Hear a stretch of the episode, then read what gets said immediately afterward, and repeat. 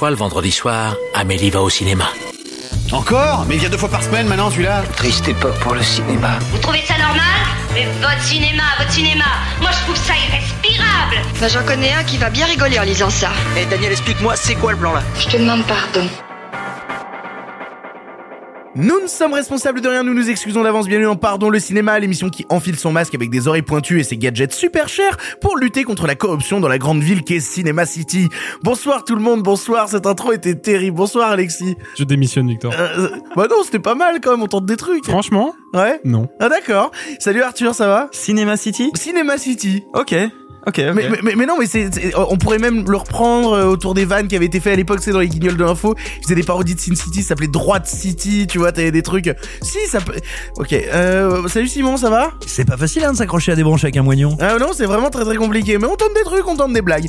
Dans cette émission, il est là le tant attendu The Batman. Nous parlerons aussi de The Pirate, The Last Royal Treasure, Belfast et Viens, je t'emmène. Voilà, je suis fatigué ce soir, je suis épuisé. En bref, ce sera robuste, rien à foutre et fraîche avant de partir vers le passé pour aborder le nanar de double team de Tsuyark avec Jean-Claude Van Damme. Mais d'abord, il est l'heure des actus. La vache, encore ces stupides actualités. Je déteste les actualités. Au cinéma, c'est comme ça et pas autrement. Ha ha Qu'est-ce qu'on passe au cinéma? Je suis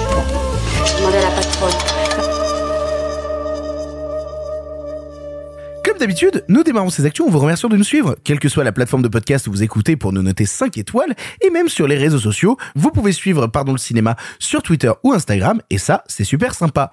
On rappelle d'autant plus que si vous voulez soutenir l'émission, vous pouvez le faire financièrement via un abonnement tous les mois. Cela permet de faire sauter les pubs, mais surtout d'avoir un épisode exclusif tous les mois avec un invité. Le dernier, c'était 2 heures avec le Palmacho, et il y en a un autre dans les fourneaux qui arrive très bientôt. Pour l'écouter, rendez-vous au lien en description. Merci à tous ceux qui nous soutiennent financièrement. Vous êtes vraiment des gens très qualitatifs. Des gens très qualitatifs. Oui, je tente des trucs, hein. beau, c'est beau, j'aime Ouais, j'essaye. Alors qu'il y a peut-être des nazis dans le lot, on sait pas. Ouais, c'est ça, peut-être. Mais, oui, mais- mais, d'excellents nazis. oui, des nazis qualitatifs. Les tu vois. meilleurs. Des nazis conséquents, monsieur. des nazis qui donnent de l'argent. C'est une belle campagne de pub, ça. Les meilleurs nazis s'abonnent à Pardon le cinéma. Et ben, et maintenant, tout de suite, le point sur la guerre. Pour l'actualité, laissons place au courrier des lecteurs. Chaque semaine, on vous demande sur notre compte Twitter, at pardon le cinéma, de nous poser vos questions, vos interrogations sur l'actu. Alors les voici, les voilà, trois questions du public que j'ai retenues aujourd'hui. Tout d'abord, le belge cinéphile qu'on salue, dis donc, nous dit, euh, qu'est-ce que vous retenez des Césars? Résultats, surprise, Efira toujours sans César. C'est vrai que Virginie Efira n'a pas eu son César pour, euh, pour Benedetta, ce qui nous rend extrêmement triste. Valérie Lemercier, eux, un César pour Aline. Bah, non, alors moi, ça me En semble pas tout à fait, ça me semble pas du tout injuste. En tant que meilleure actrice, Eh ben, elle est exceptionnelle dans le film et elle fait une performance qui est ultra Et singulière. avant ou après les CGI, tu vois? Avant ou après le moment où ils l'ont miniaturisé de manière dégueulasse et, et c'est vraiment la porte super- des enfers qui s'ouvre. C'est super intéressant. Non, non, moi je suis pas du tout d'accord. Je trouve qu'elle fait une performance, encore une fois, qui ne ressemble à aucune autre, qui est sacrément bien menée, qui est pas évidente et qui est ultra singulière, qu'on peut ne pas apprécier. Mais tu vois, c'est pas un truc anodin, c'est pas une une Il y avait récompense. tellement d'autres comédiennes plus intéressantes et plus pertinentes. Leila Bekti dans Les Intranquilles fait des choses absolument formidables. Il y a, il y a- il y a- plein de comédiennes tellement plus passionnantes que récompensées. Valérie Lemercier qui nous fait sa Céline Dion, s'il te plaît. Bah, je trouve que c'est d'un mépris ce que tu dis. Mais non, non, c'est pas d'un mépris, c'est que je trouve que c'est pas intéressant ce qu'elle fait dans le film. Je te le dis premier degré. Comme toi, il y a plein de comédiennes ou de comédiens où tu dis, je trouve que leur performance est pas intéressante. Je trouve que la performance de Valérie Lemercier dans Aline est largement moins intéressante que la performance de beaucoup de comédiennes qu'on a eu dans la sélection de cette année. Et bien, sachant que les premiers seront les derniers, finalement, ça devrait te rassurer. Mais est-ce que, est-ce que cette polémique incessante après chaque remise de prix, euh, chaque année, pour dire que machin a gagné le César à la place de bidule alors que bidule le méritait beaucoup plus que machin, est-ce que c'est pas juste une fois pour toutes, faudrait peut-être accepter que euh, l'art et la compétition ne sont pas compatibles et qu'il faudrait arrêter avec ces conneries? En fait, il y a plein de points intéressants, je pense, où on peut euh, parler des Césars cette année, et où on peut euh, revenir sur la question des Césars. Notamment, moi, il y a un truc qui m'a vraiment choqué cette année. Je sais pas si vous avez vu la vidéo, c'est ce qui s'est passé avec le Sommet des Dieux, Bien sûr. avec euh, le, le. non, moi le- j'ai rien vu du tout. J'étais à l'anniversaire d'un ami, on s'était dit qu'on regarderait, qu'on regarderait les Césars, et je sais qu'on se l'est dit. Oui, bah oui, oui, tout à fait. Alors, en gros, le Sommet des Dieux a reçu euh, la, mais, enfin, la, le- la victoire justement pour le meilleur film d'animation cette année. Et tout à fait, le Sommet des Dieux, c'est absolument formidable. Et en fait, ils font leur discours de remerciement et ils commencent à aborder des, des trucs pas faciles, notamment le fait que euh, bah, Taniguchi est mort pendant qu'ils faisaient le film. C'est-à-dire qu'ils ont commencé à bosser dessus en 2012. Taniguchi est mort en 2017, donc c'est un sujet qui est un peu important pour eux. T'as les producteurs qui sont sur scène qui parlent de tout ça. Et au bout de même pas une minute de remerciement, sachant que ils avaient deux minutes en gros pour faire les remerciements. Au bout de même pas une minute de remerciements, Antoine Decaune a commencé à faire des réflexions à base oui, enfin les remerciements, vous pouvez aller vite quoi. Mais tu sais un truc extrêmement méprisant. Puis il y a eu l'orchestre, et puis il a fait des mimiques, on m'a dit dormir par terre, pas tellement il s'ennuyait. Pendant qu'ils étaient en train de faire les remerciements, t'as vraiment Antoine Decaune qui s'est assis par terre Mm. pour dire je m'ennuie et tout. Quand t'as un des producteurs qui a essayé de s'exprimer, t'as Decaune qui s'est approché pour essayer de lui retirer le pupitre où il y avait les micros. Et donc la salle forcément rigolait un peu, t'avais une sorte d'engouement un peu bête, sauf que l'image que ça a renvoyé, et notamment t'as un des producteurs du, Sommet des Dieux qui est monté au créneau à ce moment-là, qui a dit, alors attendez, excusez-nous, on a deux trois trucs à dire parce que nous en tant que meilleur film d'animation, on n'a pas le droit au César de la meilleure musique, on n'a pas le droit au César de- des meilleurs comédiens, tout ça on n'a pas le droit, donc on est obligé de tout faire d'un coup. Et alors ce qui est intéressant, on parlait de Valérie Lemercier, je veux dire intéressant, Valérie Lemercier a parlé autant de temps que les personnes qui étaient là pour le Sommet des Dieux. Valérie Lemercier n'a jamais été coupée, les personnes qui étaient là pour le Sommet des Dieux ont été coupées au bout d'une minute de discours. Alors une question parce que n'ayant pas et qui est une question tout à fait sincère parce que n'ayant pas regardé la cérémonie, euh, bah, c'est vraiment une vraie question. Est-ce que c'est euh, ce que vous semblez décrire, à savoir euh, un comportement qui est absolument odieux, ou est-ce que c'est ce que moi je peux imaginer un gars gratté? Alors attention. Parce que je me dis c'est pas possible que c'est pas vrai. Alors, on, on- on- on va faire quelque chose qu'on n'a jamais fait dans l'émission, à savoir une ellipse temporelle. Vous allez entendre un whoosh et entre ce whoosh là, Simon n'a pas encore vu l'extrait en question et Simon l'aura vu après le whoosh que vous entendez maintenant. Un film de long métrage d'animation, c'est un très très très long film. Mais les remerciements peuvent être courts. Donc on, on va prendre un peu de nos aises ce soir, non, non?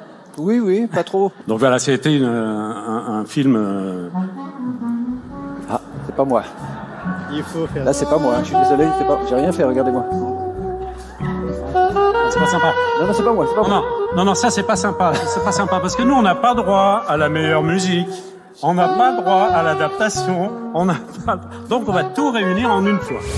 Fin du whoosh, Alexis et Simon qui n'avaient pas eu cet extrait viennent de le voir. Réaction Simon. La putain de la chatte à sa, à sa mère dans les égouts de la cité de Babel. Non, c'est horrible, hein. Non mais non mais C'est abject ce Euh, truc. attends, C'est abject, c'est odieux, c'est un mépris absolu. Et ce qui est terrible, tu vois, c'est que effectivement, ça te dit combien on a du dédain pour l'animation. Faut se rappeler, il y a quand même euh, quelques années, euh, je crois que c'était Serge Toubiana qui à l'époque euh, présidait la Cinémathèque, qui expliquait que le cinéma d'animation, ça, ça l'intéressait pas. Il c'était du cinéma pour les enfants, c'était à peine du cinéma. Et ben ça c'est la même chose, c'est-à-dire que ouais, voilà, allez, on vous donne des miettes, vous allez pas en plus nous emmerder. Et je vais te dire, le alors, que, alors que littéralement, je pense que tous les films qui sont présents dans la salle, je sais qu'on ça se quantifie pas comme ça, mais c'est toujours intéressant de le rappeler. Tous les films qui ont été nommés au César cette année, je pense, ont pris moins de temps à se faire que le Sommet des Dieux, qui est un combat de longue haleine, qui a pris euh, qui a pris huit ans à se faire. Il y a toute une histoire quand même pour eux d'accomplissement. Ils sont sur la scène des Césars, ils viennent d'être récompensés pour l'adaptation en plus d'une œuvre japonaise en France, d'un auteur qui est aujourd'hui décédé, qui est mort pendant le truc. Il y a plein de trucs très personnels et très émotionnels forcément qui rentrent en jeu. Recevoir ce mépris, recevoir Antoine Decaune qui s'assoit au milieu du discours avec en plus des rires complices dans la salle de Non mais, mais Oh des rires de malaise, ça, tu sais pas pourquoi les gens rient. Oh, il y a quand même un rire assez complice quand même. Il y a quand Non, même un attends. mépris global. Non, moi dans la salle j'aurais pu rire par pur malaise. Mais non, ce que je veux Moi, dire, ça c'est me met vraiment, je trouve ça mais- horrible. hein. Et, et l'hor- l'horreur de ça, c'est que jamais il y a une autre catégorie qu'on aurait osé traiter comme ça. Et le drame encore par-dessus, c'est que tu vois, on pourrait se dire, et à raison, mais en fait, faut pas un César du cinéma d'animation, c'est que les meilleurs films d'animation, ils doivent concourir à tous les autres postes. Sauf que ce qu'on sait bien, quand on voit ce mépris et ce dédain là, c'est qu'en réalité, s'il n'y avait pas une section animation, eh ben on les retrouverait nulle part. Bien et c'est ouais, d'une totalement. Sûr. Et c'est d'une tristesse. C'est désolant. horrible. Je trouve ça horrible. Alexis. Euh, oui, non, mais moi je, je partage le- le- l'indignation de Simon, euh, à ceci près que moi je suis pas du tout euh, surpris en fait, euh, parce que parce que parce que Non, je viens de voir. surprise. non, mais c'est pas une surprise parce que moi je vais être très honnête, bon, de- je, je, je prends plaisir à me foutre de la gueule des Césars, mais en fait il y a un fond assez sérieux derrière, euh, idéologique en ce qui me concerne. C'est que moi j'ai jamais jamais aimé les grands messes du cinéma où tout le monde est en costard cravate, euh, enfin en costard ne pape à 6000 balles de chez Gucci et où tout le monde s'auto-congratule en se filant des sculptures alors que euh, le public qui fait la vente euh, des tickets euh, ne, ne vit pas dans ce monde-là en fait. Je vois pas en fait je vois pas à qui ça s'adresse à part les gens du milieu et cette espèce de d'auto-congratulation moi ça me saoule. Tu, sais, moi, je suis un peu plus. En, en fait, moi, il y a un truc qui m'a vraiment embêté post euh, post euh, cérémonie, euh, c'est le fait que bah t'as l'Académie des Césars du coup qui communiquait sur euh, les différents événements qui s'étaient tenus pendant la soirée. Je sais qu'il est de la tradition que après chaque cérémonie, euh, les gens aillent bouffer, enfin les, les les personnes qui étaient là dans la salle aillent bouffer au Fouquet's. Mhm. Il y avait un truc dans la communication que je trouvais bizarre. Il, il s'est passé un truc pour moi, vraiment une distance où euh, on essayait de me vendre, regardez ces stars qui vont manger au Fouquet's comme un rêve. Tu vois, comme, comme un truc qui était censé me faire rêver pendant un instant de voir ces stars aller bouffer au Fouquet's. Et en fait, Oui, mais c'est déjà. euh, et en fait, j'ai revu le Fouquet's à l'époque Gilet jaune, j'ai revu le Fouquet's d'être dans cette situation. C'était beaucoup plus inclusif à l'époque. Bah, non, non, non, non, non, mais en fait, j'ai revu la symbolique du Fouquet's dans le combat social. Et en fait, ça n'a participé encore une fois qu'à me montrer une sorte de mépris global, un truc de ça ne me fait pas rêver. Ça ne me fait pas rêver de voir ces gens-là aller bouffer au Fouquet's. Si mais c'est me mais faire même pas fait. On- je trouve moi, ça horrible. Mais moi, je pense très honnêtement que c'est même pas fait. Et en vrai, on est en train de rentrer dans le fond du truc, alors qu'en fait, on s'en branle des Césars. Mais euh, on, c'est même pas fait pour te vendre du rêve. C'est fait pour te, c'est fait pour juste pour te, pour mettre en scène la réussite euh, financière et, et personnelle de, de- des personnalités du cinéma. Moi, ça me, moi, ça me casse les pieds en fait. Euh, ça m'ennuie. Et puis il y a aussi un vrai problème, alors hein, un problème pas que philosophique, un problème organisationnel, c'est que quand tu as bah, tout simplement une corporation ou des corporations, des corps de métier qui votent les uns pour les autres, bah, il y a quand même un souci, c'est que très logiquement, ces gens qui font des films, qui travaillent à faire des films, bah, ils risquent pas d'en regarder 400 dans l'année. Et on le sait tous parce qu'on connaît, on a des amis, des confrères, des consoeurs, des collègues, des proches plus ou moins proches, ou juste des professionnels avec qui on est en contact, qui te disent ah, moi j'ai reçu le coffret des Césars, j'ai regardé trois films, et puis de toute façon bah, j'ai passé mon année à Alors, bosser. en plus, maintenant, c'est même plus un coffret. Maintenant, mais- c'est c'est une plateforme. euh, Oui. c'est une plateforme sur Internet. Oui, voilà, mais peu importe, tu vois, mais qui te disent, bah non, moi j'ai passé l'année à bosser sur tel film et tel film, euh, bah non, j'ai vu un nombre restreint de films et donc je vais voter, et bah pas forcément pour celui ou celle que j'estime le ou la meilleure, mais je vais copain voter pour, euh, non même pas le copain, c'est genre, celui-là je sais qu'il bosse bien, celui-là il est cool avec ses équipes, et donc du coup tu et ce que je comprends, je comprends, que- et à l'inverse, je comprends aussi que tu sanctionnes en disant, ouais, alors lui, son film, il est peut-être canon, mais lui, je sais que c'est un sale con qui bosse mal avec les gens. Et je conçois, mais en fait, ça perd donc absolument tout intérêt artistique, et c'est une espèce de, de Rotary Club, euh, une espèce de Rotary Club un peu puant, euh, d'une classe très élitiste et très bourgeoise. Alors, il y a un truc qui a fait débat post euh, César, qui a été aussi un des gros trucs euh, vis-à-vis de ça, c'est euh, les sept nominations qu'a eu le film Back Nord, parce qu'on y revient toujours, les amis. Les sept nominations qu'a eu le film Back Nord, et il y a eu énormément de tweets, énormément de gens. Alors, on pensait que la cérémonie n'était pas tant regardée, bah visiblement des gens qui l'ont peut-être pas regardé ont réagi sur le sujet. Euh, oui, ce qui est leur venir- droit le plus absolu. Tout à fait, pour euh, venir exprimer le fait que euh, si le film Back Nord n'avait pas reçu de prix, c'était avant tout parce qu'il y avait un pro... En fait, il y a eu un article, il faut, je suis obligé de le citer parce que cet article m'a fait beaucoup rire. Un article écrit par un éminent euh, journaliste sportif qui s'appelle Pascal Pro, qui a fait un article dans, Le Point pour expliquer que si Back Nord n'avait pas reçu de prix au César, c'était parce que c'était un film qui avait un discours contre la doxa et qu'il était impossible pour le monde du cinéma de récompenser un film qui pensait contre la pensée universelle gauchiste. J'ai lu l'article, j'avais envie de me défenestrer, c'était drôle. Mais c'est drôle. Alors qu'en plus, on, va parler d'où l'on parle, c'est des gens découvrent peut-être l'émission avec ce qu'on est en train de, de raconter là. Back Nord, nous c'est un film qu'on a plutôt défendu. Back Nord, c'est un film que on a trouvé pour la plupart assez intéressant formellement en termes de cinéma. Il y avait des choses à raconter sur En Back tout cas, Nord. on s'est certainement pas arrêté pour le critiquer à sa grille de lecture idéologique, avec laquelle on est en profond désaccord, mais voilà, en tant que proposition de cinéma, on l'a abordé. Il y a des très bons films réac qui existent et Back Nord en fait partie. Mais du coup, il y a eu énormément de débats sur ce truc-là de oui, de toute façon, euh, le fait que euh, Back Nord ne soit pas récompensé, ça montre à quel point le monde du cinéma est déconnecté. Oh, quelle fatigue, mais quelle fatigue. Alors, ben, moi, je vais, tiens, c'est intéressant parce que moi aussi, j'ai lu, euh, j'ai lu le petit prurit de Monsieur Pro. Euh, alors, c'est rigolo parce que euh, il dit un truc. Moi, j'étais déjà revenu sur ce type de propos euh, dans plusieurs émissions, et ça, ça vaut pour le, la droite comme pour la gauche de manière, mais alors absolument identique. Quelqu'un qui vous dit d'une œuvre de fiction, c'est le réel et c'est un documentaire, et où c'est vrai que dans l'article, il dit ça. Il, il dit, il dit Back Nord est un documentaire. Point. Point. C'est une phrase quelqu'un qui, entière. et vous pouvez remplacer par n'importe quel film de fiction. Quelqu'un qui vous dit cette œuvre, c'est le réel, et ou un demeuré en phase terminale d'abêtissement, ou quelqu'un qui vous ment sciemment. Je ne sais pas dans quelle catégorie tombe Monsieur Pro, ça le regarde, mais ça c'est un premier problème. L'autre problème, c'est l'appréhension du réel de Monsieur Pro. C'est-à-dire que moi je veux bien, imaginons euh, Bac Nord va contre une doxa. Bah le succès du film laisserait plutôt entendre que non, Bac Nord est plutôt dans le sens du vent. Ce qui est pas un reproche mais ce qui est un peu différent de ce qu'il nous raconte. Il nous explique également que bah donc les votants du cinéma, qui, rappelons-le, hein, ne sont pas uniquement quelques euh, metteurs en scène ou comédiens, mais littéralement les professionnels, les monteurs, les chefs-op, euh, les électros, enfin, les gens qui travaillent dans le cinéma, bah, ces gens-là, c'est ça qu'il nous dit, euh, ces gens-là, en fait, ils ne lisent que Libé et donc ils détestent la France. Et alors ça, truc génial parce que très honnêtement, si tous les professionnels du cinéma lisaient Libé, Libé irait beaucoup mieux économiquement. Mais voilà, je, je, je, je, je pense que le, le rapport au réel de, de Monsieur Pro est un rapport un peu contrarié, un peu peut-être fictionnel, et son papier l'est tout autant. Euh, alors moi j'ai juste une question, je suis euh, je suis pas sûr d'avoir un avis euh, très précis là-dessus, mais euh, si je reprends ce que tu disais tout à l'heure Simon sur le fait que les gens votent sans vraiment savoir pourquoi ils votent, Est-ce qu'effectivement, il n'y a pas des gens qui n'ont pas voté pour Bac Nord parce qu'ils savent qu'il y a eu cette polémique et que du coup, ils ont préféré ne pas le faire? C'est aussi envisageable. Absolument. Je dis pas que Pro a Non, raison, non, mais c'est tout à mais- fait mais alors, envisageable. je- mais je vais te dire, je pense que c'est le cas. Je pense que c'est le cas. Oui, Qu'effectivement, il y a des gens qui n'ont pas voté pour Bac Nord du fait de, de sa récupération. Ouais. Mais, mais, mais par contre, je veux dire, moi, ça me semble une bonne raison. Hum, je ne veux pas nourrir. Tu vois, moi, attention, je vote pas au César et, euh, et voilà. Mais on va dire, faisons un petit exercice de pensée. Donc tu es pour la cancel culture, Simon Ri. Bah, ça n'a rien à voir avec la cancel culture. Il n'est pas question d'annuler ou de, ou de censurer. Mais il est nommé sept fois, il est pas cancel le film. Non mais bien sûr, mais tout simplement. Je veux dire, si moi j'avais, je devais voter au César, et je parle pas spécialement de Bac Nord en fait, un film qui serait récupéré par des gens dont j'estime qu'ils sont nocifs.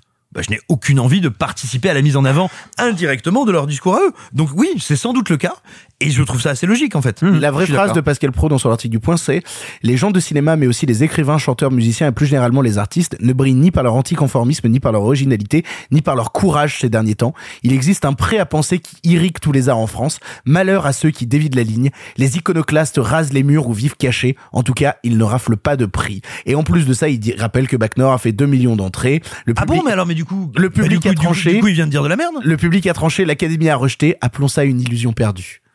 Parce qu'il a le sens Ah, bah, de la en, plus, formule en- quand en même. plus, il fait des formules. Bah oui, bah il essaye. Voilà. Il écrit vachement bien. Hein. Félicitations, attends. Pascal. Bravo. Un vrai pro. Question suivante qui nous vient de Tomov qui nous dit qu'un article de première mentionne le fait que des salles de cinéma américaines expérimentent des prix différents pour la sortie de The Batman. Est-ce le début d'un changement inquiétant d'économie du cinéma et cela serait-il possible dans le système français actuel? Alors ce qui est dit dans l'article de première, c'est les salles américaines expérimentent ces jours-ci une tarification différenciée pour The Batman, un billet plus cher que pour un autre film sorti le même jour. Alors c'est intéressant parce que moi ça me rappelle une conversation, peut-être que ça donnera du grain à moudre à vos réponses, euh, que j'avais eu avec Quentin Dupieux sur le sujet, euh, parce qu'il expliquait que des gens étaient parfois un peu euh, dans une gêne de filer à son film le même prix en termes de billets de cinéma qu'un autre film qui était un blockbuster de 2h30. Comme si le film de Dupieux qui durait 1h10 devait donc coûter pour le spectateur moins cher que euh, le gros blockbuster de 2h30. Et ça posait la question de faut-il différencier la tarification des salles? En tout cas, les, euh, les États-Unis, en tout cas certaines salles américaines essayent de trancher avec le cas Batman. Moi, je, je, je laisserai euh, à mes, à mes camarades le soin de répondre sur les vraiment les questions techniques soulevées par cette par cette information. Mais il y a juste un truc. euh, en 2013, si ma mémoire est bonne, euh, Steven Spielberg l'avait prophétisé ça. J'en étais sûr que t'allais Non mais c'est en fait Mais oui, un- bien sûr. Je Non, mais j'étais sûr que t'allais en parler. Évidemment que j'allais en parler parce que il s'est Bah, passé Spielberg et Lucas. Spielberg et ensemble. Euh, Souvenons-nous de à quel point euh, le pauvre Martin Scorsese s'était ramassé des seaux de merde sur la gueule quand il avait dit que les films Marvel n'étaient pas pour lui du cinéma, alors qu'il donnait des arguments euh, pour le coup assez convaincants et qui n'étaient pas méprisants en plus. Mais il faut de temps en temps peut-être se dire que des mecs qui sont dans le business du cinéma et dans les coulisses du cinéma depuis 45-50 ans en savent plus que nous. Et en 2013, quand Spielberg et Lucas ont dit ça, tout le monde l'a ignoré et Non, aujourd'hui c'est pas vrai. Ça a été Si. beaucoup repris et commenté. ça a été repris et commenté dans le monde de la presse et dans le monde spécialisé, donc Mais c'est logique. n'en a parlé. Non, ça n'a pas atteint le grand public, ça n'a pas causé de normal. réflexion Attends, collective. alors je, je suis navré de le dire, mais c'est normal. Le cinéma n'est pas un objet de débat pour la majorité des gens, donc ça m'étonne pas. Enfin, tu vois. Non mais je, je suis bien d'accord avec ça, mais ça pourrait, ça aurait dû être intéressant à l'époque qu'on se pose la question de manière plus large sur bah, la question de la euh, rémunération du cinéma et du prix des tickets. Et effectivement, est-ce que ce, ce truc-là, ce tarif unique pour tous les films qu'on va voir, est-ce que ça va changer ou pas? On se l'est pas posé et aujourd'hui le truc nous tombe un peu sur le coin de la gueule. Et je vous avouerai que moi personnellement, je ne sais pas euh, quoi penser de ça en fait. Alors, est-ce que ça peut s'expliquer aussi par le fait que le film dure trois heures et que du coup, euh, du fait que certaines salles bah, pouvaient, pourraient, pro- euh, en fait, pourraient programmer deux séances d'une heure et demie, et ben ils se retrouvent dans une situation à devoir euh, programmer qu'une seule séance de trois heures et que du coup, bah, ils rattrapent la perte qu'ils font sur le double séance par l'augmentation du prix du billet. Alors, excellente question. N'ayant pas lu l'article de première, moi je vais plutôt être en train de lever des interrogations que de répondre à ta question. Déjà, il- ce serait intéressant de savoir, est-ce que ça vient des salles? Est-ce que ça vient de Warner? Est-ce que ça vient des salles? Et Warner? Ça vient de le AMC. De AMC, c'est voilà, c'est les. AMC qui ont décidé d'augmenter de 1 dollar euh, le AMC prix qui des est une chaîne d'exploitants aux États-Unis et en Ouais. Angleterre. C'est bah, l'équivalent d'un pâté ou d'un UGC quoi. Absolument, ou d'un kinépolis, enfin voilà. Et donc, euh, bah, écoute, moi je comprends, ils font moins de séances, donc ils ont envie de compenser. Euh, après, moi je, si tu veux, sur est-ce que les blockbusters devraient être plus chers, je ne pense pas. En revanche, ah, c'est compliqué à mettre en place et puis les salles perdraient en rentabilité, donc je vais pas dire que je suis pour. En revanche, moi je comprends tout à fait l'interrogation du spectateur qui se dit, mais comment ça se fait que mon petit film d'une heure et demie me coûte à moi le même prix qu'un film de 2h30. En réalité, il y a de très bonnes raisons à ça. Il y a de très bonnes raisons, notamment d'organisation de la remontée de rentabilité et le fait tout simplement de permettre aux œuvres de vivre. Ça, et puis je te dirais, euh, à, toi spectateur qui te pose cette question, dis-toi que si les tarifs devaient être libéra- libéralisés en la matière, c'est pas ton petit film qui coûterait moins cher, c'est ton gros film qui coûterait beaucoup plus. Ce qu'il faut garder en tête aussi. Mais en revanche, l'interrogation me semble assez logique parce que oui, quand tu es consommateur, tu te dis mais attends, euh, si j'achète un jambon leader price, je- c'est pas la même chose que si je vais chercher de la pâte à negra en Espagne. Même si évidemment, je suis pas en train de dire qu'un petit film indé c'est du jambon Bah, non, non, et puis surtout, ça vient poser des questions parce que là, quand tu parles de jambon, on va, on va comparer les films à du jambon, ça va être terrible. Euh, quand tu parles de jambon, on parle de pure qualité, tu vois. On parle de pure qualité du produit final. Le problème, c'est que là, ça demandait de quantifier la qualité des films en raison Non, du pas la prix. qualité, et ça, leur nature. Non, oui, Pas la leur qualité, nature, leur nature, leur nature. C'est production. Ouais. Ce qui est différent, et regarde par exemple, bah, même s'il y a des gens qui trouvent que c'est trop cher, à raison, mais euh, le fait de payer un supplément pour des lunettes 3D, dans le, ça n'a pas été mis en question dans le principe. Donc est-ce qu'on peut réfléchir à, euh, bah oui, c'est un film de 3 heures, il dure tant, il coûte tant, c'est un film... C'est un sujet qui est bien moins simple qu'il n'y paraît. Néanmoins, il me semble que euh, libéraliser et ouvrir les vannes en la matière peut avoir des effets extrêmement délétères en réalité. Parce que je le dis, c'est pas les petits films qui vont coûter moins cher. C'est déjà compliqué pour eux de se rentabiliser dans l'état actuel des choses. Ce sont donc les gros films qui coûteraient plus cher. Après, euh, il faut aussi prendre en compte qu'on parle du système américain, qui a donc assez peu de protection contrairement à la France. Et je me demande si, par exemple, le FNC, euh, FNCF, euh, la Fédération, Fédération des- nationale. nationale des cinémas français, typiquement, euh, montrait pas un peu au créneau pour empêcher que ce genre de système arrive en France. Par Oh, exemple. c'est pas ceux qui montraient au créneau pour Je sais l'empêcher, pas, je c'est une pense. question, hein. tu vois, il y a je, deux je pense que la FNCF, s'ils peuvent avoir plus d'argent, ils monteront pas au créneau, tu vois. Non, je, je pense pas que ce soit eux qui montraient au créneau effectivement, mais euh, mais oui, il y a peu de chances que ça arrive parce qu'on a en des, général des distributeurs feraient la gueule. Des distributeurs feraient la gueule en disant pourquoi est-ce que moi mon film va rapporter moins d'argent euh, que, que tel ou tel film? Tu, tu vois, ça poserait des questions de répartition globale. Et puis des producteurs qui te diraient j'aurais plus de mal à trouver un distributeur si la remontée euh, est plus compliquée. Et, et non et ça à mon sens ça a peu de chances d'arriver en France parce qu'on a une tradition on va dire de la du, tar- du tarif, on va dire pensé et, euh, et systématisé du bien culturel. Rappelez-vous, on a le prix unique du livre aussi, notamment en France. Et, et donc je vois pas ce genre de dispositif arriver en France, ça m'étonnerait beaucoup. Dernière question qui nous vient du bonimenteur français qui nous demande content de la fin du masque et du pass vaccinal. Effectivement, ça a été annoncé. Euh, maintenant, il n'y a plus besoin de porter le masque dans les salles de cinéma et à partir euh, du 14 mars, normalement, d'après ce qui a été annoncé ou d'après les rumeurs, je ne sais plus, je sais pas où on en est. Euh, en tout cas, c'est la prochaine date de bascule. Ça va encore changer, bien sûr, vu l'état. Ça va mais- être une date de bascule où ils vont supprimer euh, le pass euh, partout. Je crois sauf euh, les, euh, les, les les établissements hospitaliers, mais à part ça, euh, ça va sauter absolument partout. Donc ça veut dire que les salles de cinéma reviennent à la situation du monde d'avant, comme énormément de lieux.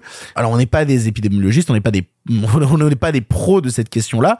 Est-ce que nous, en tant que purs consommateurs de salles de cinéma, euh, se dire que maintenant, quand on va dans une salle de cinéma, il y a plus besoin du masque, il y a plus besoin du pass, il y a plus besoin de rien, ça nous rassure. On est content, on n'est pas content, on est content pour l'état des entrées. Est-ce qu'on se pose des questions? Que se passe-t-il?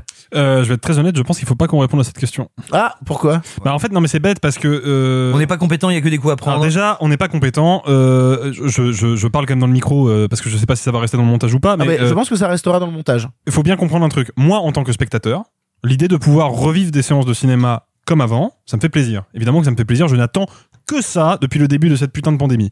Mais, euh, bah en fait, je n'ai aucune euh, information euh, scientifique, je n'ai lu aucune étude qui valide ou invalide cette cette motion-là. Donc en vrai, je préfère suspendre mon jugement pour éviter de dire des bêtises. Et je pense que ça, il faut que les auditeurs l'entendent pour aussi se dire que, bah, ok, ce n'est plus obligatoire. Faites ce que vous voulez, pensez quand même à votre santé, renseignez-vous correctement et n'écoutez pas des petits geeks à la con qui ne savent parler que de cinéma vous donner des conseils épidémiologistes. True story, true story. Je, je suis assez d'accord avec Alexis. Effectivement, en tant que spectateur, ça me réjouit. Euh, moi, ce que je note aussi, un mouvement dont je, je, je suis pas en mesure de d'analyser l'ampleur, mais de pas mal de gens, pas que par rapport au cinéma, hein, par rapport en général à, on va dire, aux activités en intérieur, euh, un mouvement de gens qui disent, bah, gardons quand même le masque. Non pas, qui ne, qui ne demandent pas au gouvernement d'intervenir, qui ne disent pas repousser l'interdiction, mais nous, citoyens, soyons responsables, gardons le masque. C'est peut-être un truc à réfléchir. Peut-être que si pour vous, c'est une oppression que vous ne pouvez plus tolérer, et je le conçois, Vraiment, je le conçois. Euh, moi, je mine de rien, euh, vous voyez, là, on, là, on se parle, on est tous à Paris, et je pense qu'un certain nombre d'entre nous, au travail, moi, c'est mon cas depuis maintenant presque deux ans, hein, euh, quotidiennement, je travaille masqué jusqu'à tout récemment, je travaillais masqué jusqu'à tout récemment, et ben, c'est un vrai soulagement de ne plus être obligé de le faire. Néanmoins, bah on est un certain nombre à continuer à le faire et je me dis euh, et c'est pas pour faire un espèce de truc vous savez euh, ni moralisateur ni du côté du bien ni du côté du mal mais pour vous tous pour qui ça a été un truc très dur et vous n'en pouvez plus eh ben écoutez profitez-en et tant mieux. Et on peut espérer que les gens qui nous gouvernent suffisamment de jugeote pour que ça n'arrive pas totalement trop tôt. Si vous arrivez à le tolérer encore Ni et à que ce soit en rapport avec les élections prochaines. mais évidemment, mais attends, ce soit une décision orientée. Quoi? Non mais attends, Tu on est bien d'accord. Ce serait bizarre. Non mais, non mais Victor, on est bien d'accord. On peut aussi espérer qu'à la distance qu'il y a des élections et on va dire là, avec la rapidité de propagation actuelle, il prendrait peut-être pas cette décision s'il disait oh il y a une chance sur deux pour que du coup soit baisé pour les élections. Non mais tu vois ce que je veux dire? Et attention, bien sûr que c'est aussi opportuniste de la part du pouvoir, c'est une évidence. Ce que je veux dire, c'est qu'en gros, si vous êtes encore capable et si vous vous sentez, moi c'est mon cas, capable de supporter le masque en salle, eh ben non pas pour vous, mais pour les autres, c'est peut-être une bonne chose parce que justement, si on veut que bah, les personnes âgées, les personnes à risque, euh, les personnes avec plein de comorbidités puissent revenir tranquillement en salle, que nous on se dise, nous, par geste civil, eh ben bien sûr vous pouvez revenir, moi je me masque, c'est peut-être pas plus mal. Mais j'ai pas de message à dire sur est-ce que c'est le bon moment pour retirer ou est-ce que c'est pas le bon moment pour retirer, ça m'appartient pas. Alors, je vais dans leur sens, je vais pas commenter parce que je m'en sens pas capable. Néanmoins, t'as dit un truc intéressant. Est-ce que ça va permettre aux gens de revenir en salle? J'en doute. Ce qu'on voit, c'est que les Je gens pense que les sont- gens inquiets vont être encore plus inquiets? Alors, il y a un peu de ça, mais il y a surtout que les gens ne sont, qui ne sont plus habitués à aller en salle ne vont pas reprendre cette habitude. Je pense qu'il y a un risque de ne pas retrouver un peu de ça. Euh, les chiffres sont tombés là pour euh, février. On est par rapport à 2019, c'est-à-dire euh, littéralement ce qui a été quasiment, même si les derniers jours on était, en, on a été euh, lockdown, mais Euh, on est 2019 2020. Oui, pardon. Donc oui, 2019, la dernière année, euh, enfin la précédente année sans sans restriction, euh, on est à moins 41 Ouais. Et Moins en fait, 41 Sans doute, sans doute qu'il y a des gens qui vont retourner en salle parce qu'ils n'avaient pas le pass ou parce qu'il y avait des envies. Qu'importe, je ne suis pas sûr qu'en tout cas le, le, le cœur du public, et vous connaissez peut-être mieux ça que moi, mais il me semble que c'est quand même les retraités, euh, ils se sont habitués à ne plus venir en salle. 45% des entrées sont faites par des 55 ans et plus. Voilà. En tout cas, c'était le cas avant. c'était et le cas dans le maintenant- monde d'avant. Maintenant, c'est- eux qui ont changé d'habitude. Et c'est eux qui ont changé d'habitude et je suis et je suis malheureusement pas certain que les changements de politique là-dessus va les ramener en salle. Je suis Il y a des habitudes qui se sont créées pendant deux ans malgré tout, Euh, un confort de regarder euh, chez soi des trucs qui fait que du coup j'ai peur qu'ils ne reviennent pas pour autant. Tout à fait d'accord avec toi. Avant d'attaquer les films du présent, comme chaque semaine, c'est l'heure de l'édito de la semaine, édito carte blanche, appelez ça comme vous voulez. Chaque semaine, un chroniqueur a la possibilité de parler du sujet qui l'intéresse sans restriction, son envie du moment, le truc qui lui tient à cœur.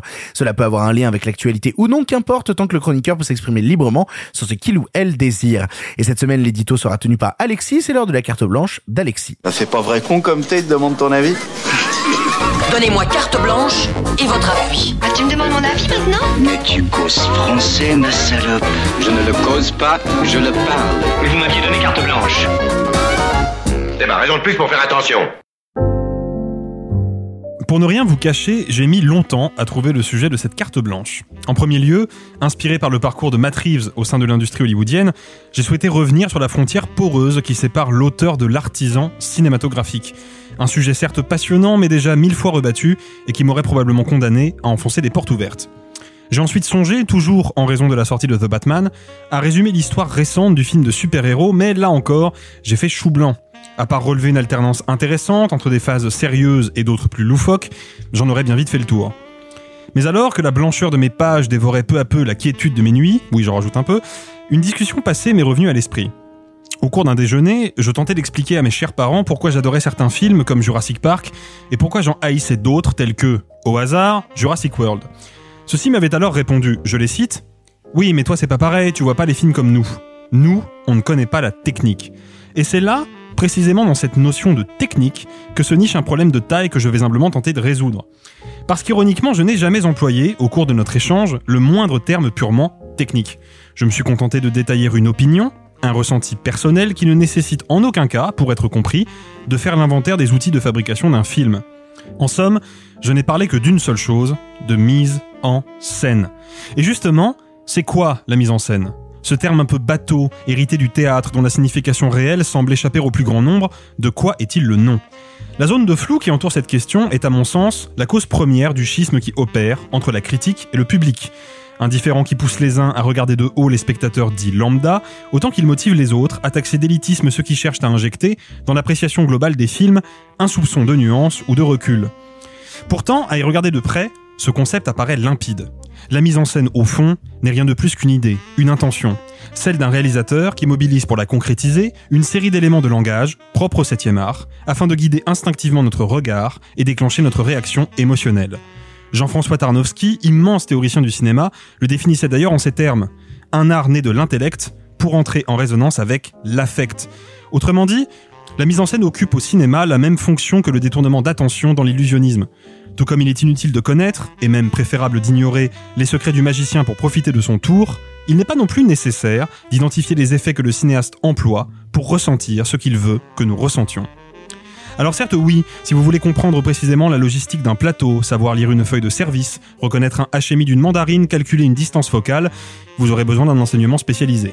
Mais rien de tout cela n'a à voir avec l'approche spectatorielle du cinéma. Quel que soit notre bagage théorique ou culturel, lorsque nous nous asseyons dans une salle obscure, nous sommes tous au même niveau, unis par un même langage, celui de l'émotion. Si la question de la mise en scène occupe une place prépondérante dans mon parcours de critique et de cinéphile, c'est parce que je lui reconnais ce caractère inclusif, universel. Cela m'attriste donc d'autant plus de voir triompher depuis plus d'une décennie la nouvelle culture cinématographique de masse où l'industrie prime toujours sur l'art, où le point de vue des cinéastes est broyé sous le poids des objectifs économiques. Un modèle de production qui entraîne une uniformisation du marché, tout en prétendant incarner, et c'est là qu'il fait le plus de mal à mon sens, la forme de cinéma de divertissement la plus aboutie. Vous l'aurez compris, je parle en grande partie des productions Marvel, oui. Et c'est d'ailleurs à vous, fans du MCU et de ses différentes variations, que je m'adresse pour conclure, afin de vous rappeler ceci. Quand bien même ces films vous plaisent, ce que je ne trouve en aucun cas méprisable, vous êtes en droit d'exiger de leur part beaucoup plus que ce qu'ils daignent vous offrir. Le cinéma n'a pas pour vocation à simplement satisfaire son public, à le brosser dans le sens du poil. Le cinéma, comme n'importe lequel des arts qui l'ont précédé, doit vous troubler, vous choquer, vous prendre par surprise pour vous propulser hors de votre zone de confort. Le cinéma est affaire de révélation, de transcendance. Et si l'on ne sort pas toujours heureux d'une projection, on devrait toujours en sortir grandi. Alors s'il vous plaît, ne laissez plus des producteurs cyniques vous aveugler à coups de campagnes marketing gigantesques, de revival de licences dévitalisées ou de clins d'œil faussement complices. Leurs gesticulations ne font pas que dissimuler le vide créatif de leur entreprise. Elles relèguent au second plan nombre de propositions passionnantes qui peinent à trouver leur place au milieu des fumisteries du box-office. Mais pas question non plus de tomber dans l'extrême inverse. Ne vous blâmez jamais d'aimer ces films. Ne laissez pas nos critiques assassines à l'égard des Éternels ou du dernier Spider-Man vous persuader que vous n'êtes pas fait pour comprendre le cinéma, que sa portée artistique vous échappera encore et toujours. Ma démonstration a eu pour but de vous prouver le contraire. En définitive, vous méritez qu'on vous traite comme ce que vous êtes, une audience éclairée et pas une vulgaire clientèle ou un ramassis d'imbéciles. Vous méritez de meilleurs spectacles, vous méritez de meilleurs rêves, vous méritez de meilleurs films. Merci beaucoup Alexis pour cet édito et qui t'a parlé de meilleurs films, de parler de grands spectacles et de parler de ce genre de choses. On va aborder le gros morceau de la semaine, la grosse sortie à venir. On va vous parler de The Batman. All these years, you lied to me, Alfred. We all have our scars, Bruce. You're still away. He's involved in this? No, he's not involved. How do you know? He's a vigilante. Who are you under there? What are you hiding? Selena, don't throw your life away. Don't worry, honey. I got nine of them.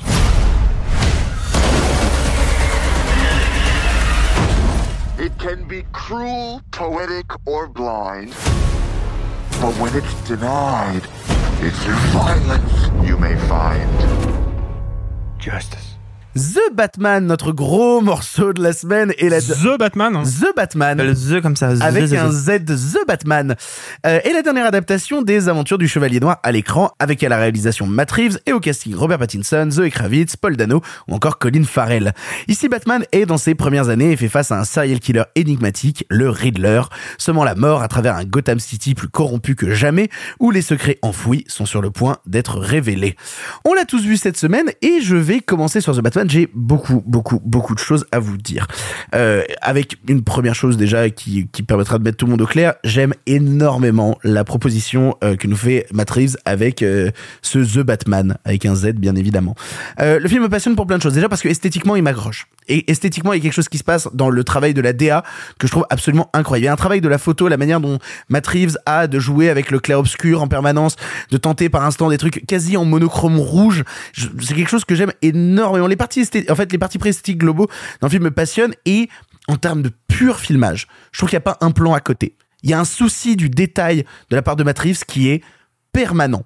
Et même si on doit rentrer dans des détails de scène, si on veut rentrer un peu plus loin dans ça, il n'y a pas un combat qui se ressemble. Chaque combat dans le film utilise des techniques différentes, va se renouveler dans le traitement de l'image, mais aussi dans le traitement des personnages.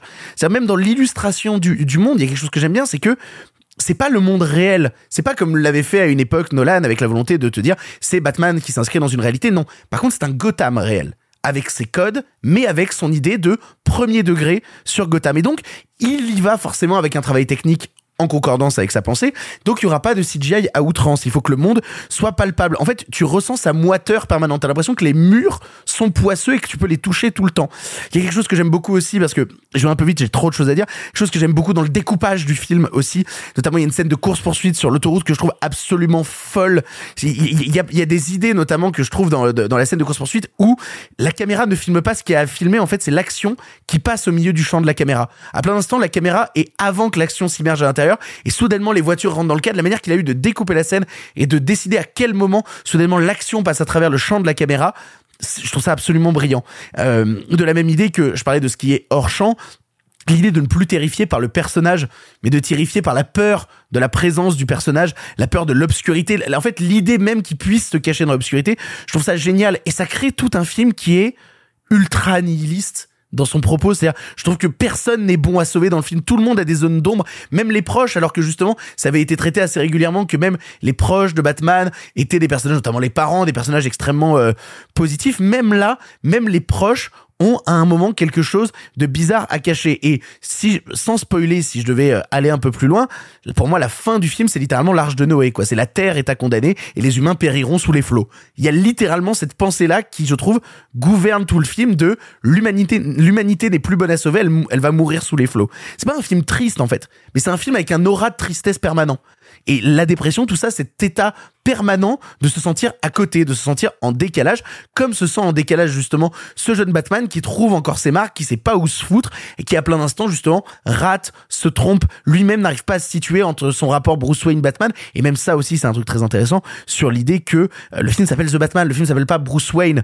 90% du film, Robert Pattinson, il est Batman, contrairement à, justement les, on citait les films de Nolan, qui laisse la part belle à Bruce Wayne et à une présence très très forte de Bruce Wayne pour qu'on puisse avoir Christian Bale à l'écran sans masque. Là non, ce sera que Batman dans l'énergie, dans la force, dans la peur qu'il incarne et aussi dans les failles parce que c'est pas un surhomme. Il peut se casser la gueule et il peut, il peut rater. J'aime aussi beaucoup ce qu'il fait avec euh, le Riddler parce que les adaptations de Riddler à l'écran, bah on en avait eu. Euh, bah, si on sort de la version des années 60 et des énigmes avec Adam West euh, qui racontait de la merde et qui faisait des jeux de mots, il y a quand même aussi une adaptation très fidèle. Euh, ouais, oui, mais sur le Batman de l'époque en tout cas. Absolument. Après, il y a eu les évolutions, il y a eu Frank Miller qui est passé par là, il y a tout, tout ce genre de choses.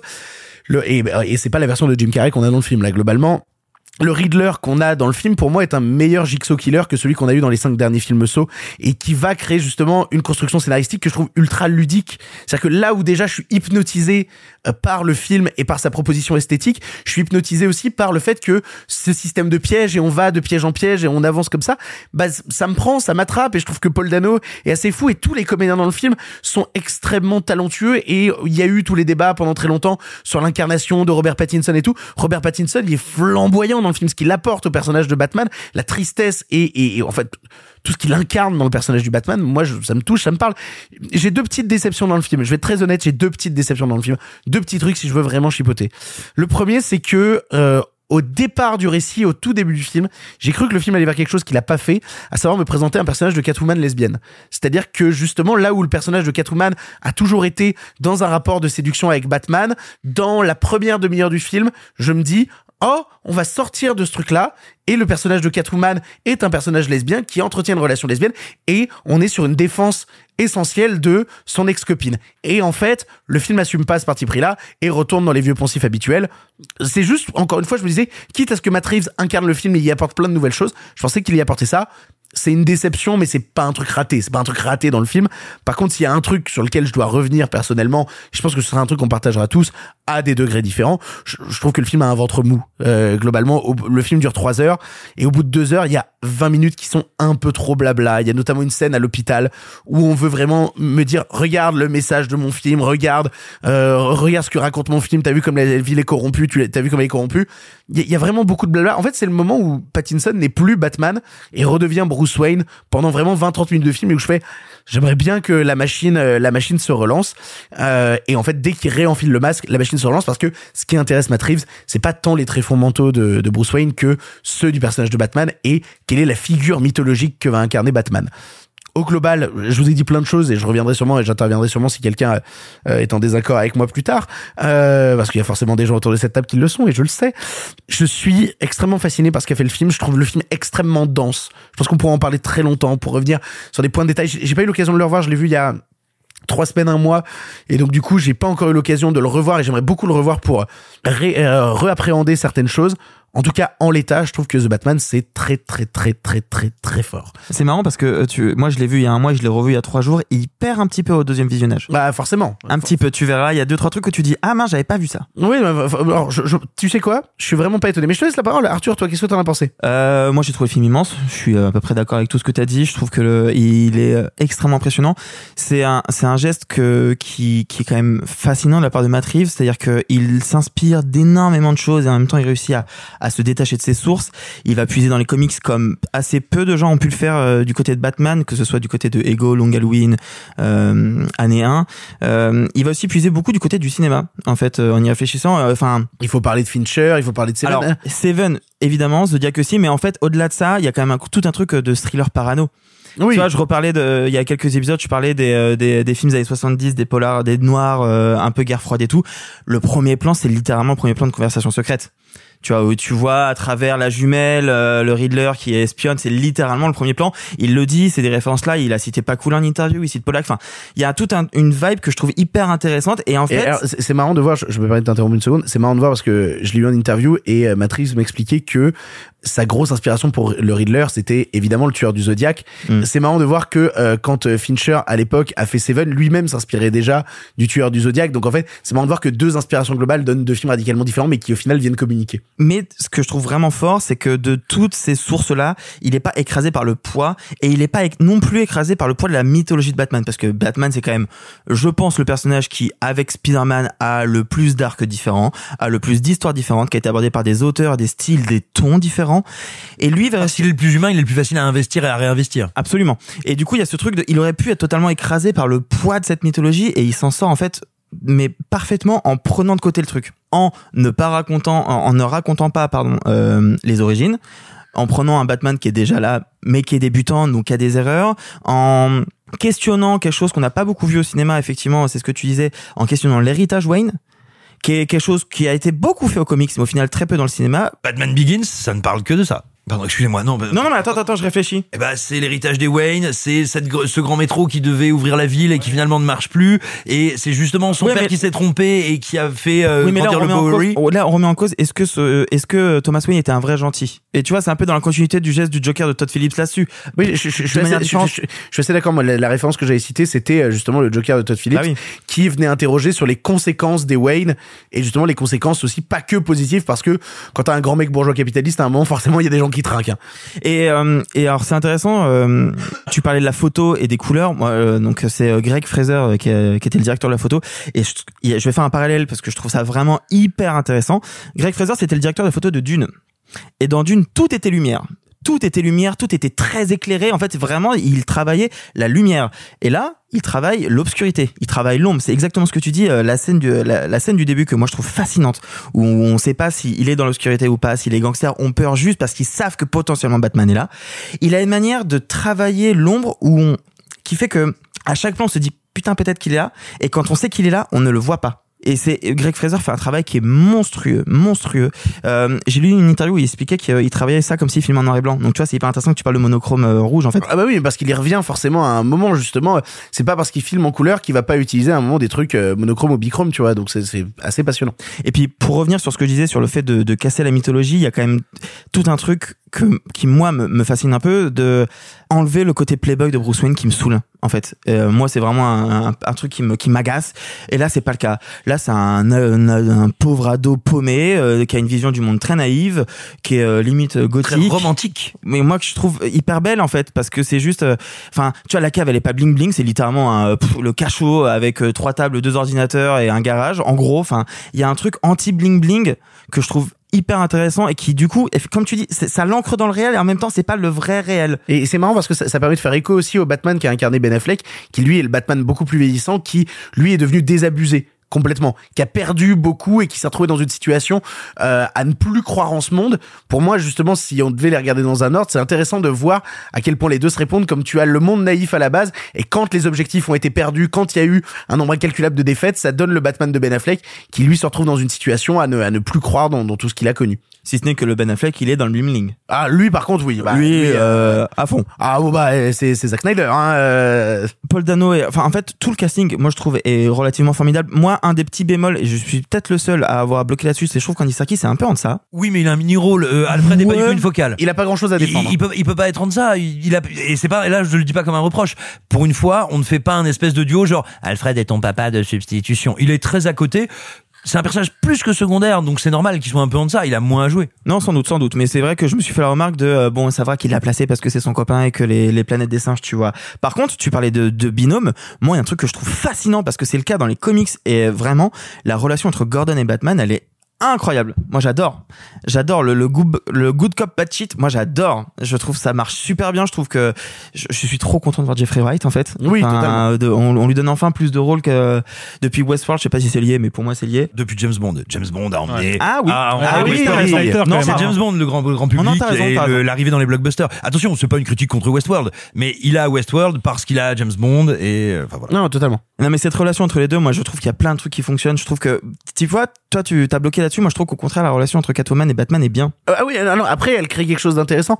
C'est juste que je pensais qu'elle partait sur des prémices différents et donc, euh, du coup. Mais en fait c'est dans, ça dans la frustré. nature, c'est dans la nature du personnage Oui. d'avoir cette tension sexuelle entre les deux. Oui, mais c'est intéressant de voir trop délicat pour en lui question. d'enlever. C'est intéressant de le voir remettre en question aussi euh, certains trucs qui sont censés par nature exister. Non, puis euh, tu, tu parlais des plans tout à l'heure et je pense mais il y a quand même des plans qui me cassent la gueule. Hein. T'as beau le savoir, tu t'as beau voir dans les trailers que euh, il y a un moment la voiture du pingouin est à l'envers et t'as Batman qui est à l'envers. T'as beau le savoir, tu t'as beau connaître le plan, tu le vois sur grand écran, t'as la mâchoire qui, se- qui se décroche. T'as euh, t'as beau voir dans le trailer un plan qui est euh, uniquement euh, éclairé par les armes à feu qui se tirent. Et lui qui se bat et tu vois juste des, des, des, des coups de feu comme ça, t'as beau le savoir, tu le vois dans le film, c'est incroyable. Mais il expliquait justement que lui, ce qui lui plaisait justement dans un film qui utiliserait moins de CGI, c'est de ne jamais se permettre de faire avec la caméra quelque chose qu'une caméra ne pourrait pas faire dans la vraie vie. C'est-à-dire justement, euh, il disait, euh, moi la caméra ne sera jamais la balle du flingue, tu vois. C'est-à-dire que le but, c'est que ma caméra à chaque fois vienne euh, dépasser le réel, que les CGI viennent entretenir le réel, mais qu'on soit toujours dans cette dimension de la caméra existe. Et ben tu vois, il y a quelques semaines, je vous parlais de Uncharted et je vous disais que j'avais vu ce film et que même si c'était tourné en décor réel, je- tout me semblait artificiel. Il se trouve que le lendemain de quand j'ai vu Uncharted, j'ai vu Batman. Et en fait, au comparatif, c'est très douloureux pour le pour Uncharted en fait. Bah évidemment. Parce que ouais. Batman a été tourné à 90% en studio. Mais à tout moment, j'y crois en fait. À tout moment, je, je vois la ville, je vois je vois ce que ça veut raconter. Qu'il y a très peu de CGI et en même temps, tout, tout me semble bien fait. Non, il y en a beaucoup, mais elles sont utilisées pour donner un sentiment de réalité. Exactement. Le problème, c'est pas leur quantité. Il y en a énormément, mais elles sont utilisées pour servir un propos. Non mais par exemple, tu vois, euh, toutes les séquences qui sont euh, près de- du bas de signal, en fait, c'est la technologie LED qu'on avait sur Mandalorian, donc en fait, c'est même pas forcément des fonds verts derrière. Oui, mais donc c'est aussi complètement artificiel. Juste, c'est Oui. fait et c'est pensé. C'est pensé pas comme une facilité, c'est pensé pour nourrir un propos. Et donc ça marche. La question, c'est pas est-ce qu'il faut des CGI ou pas? Et je te dirais par exemple, j'en termine là, mais par exemple, tu vois, on parle toujours de Mad Max Fury Road en disant il n'y a pas de CGI. C'est totalement faux. C'est totalement il y en a des quantités énormes, totalement mais faux.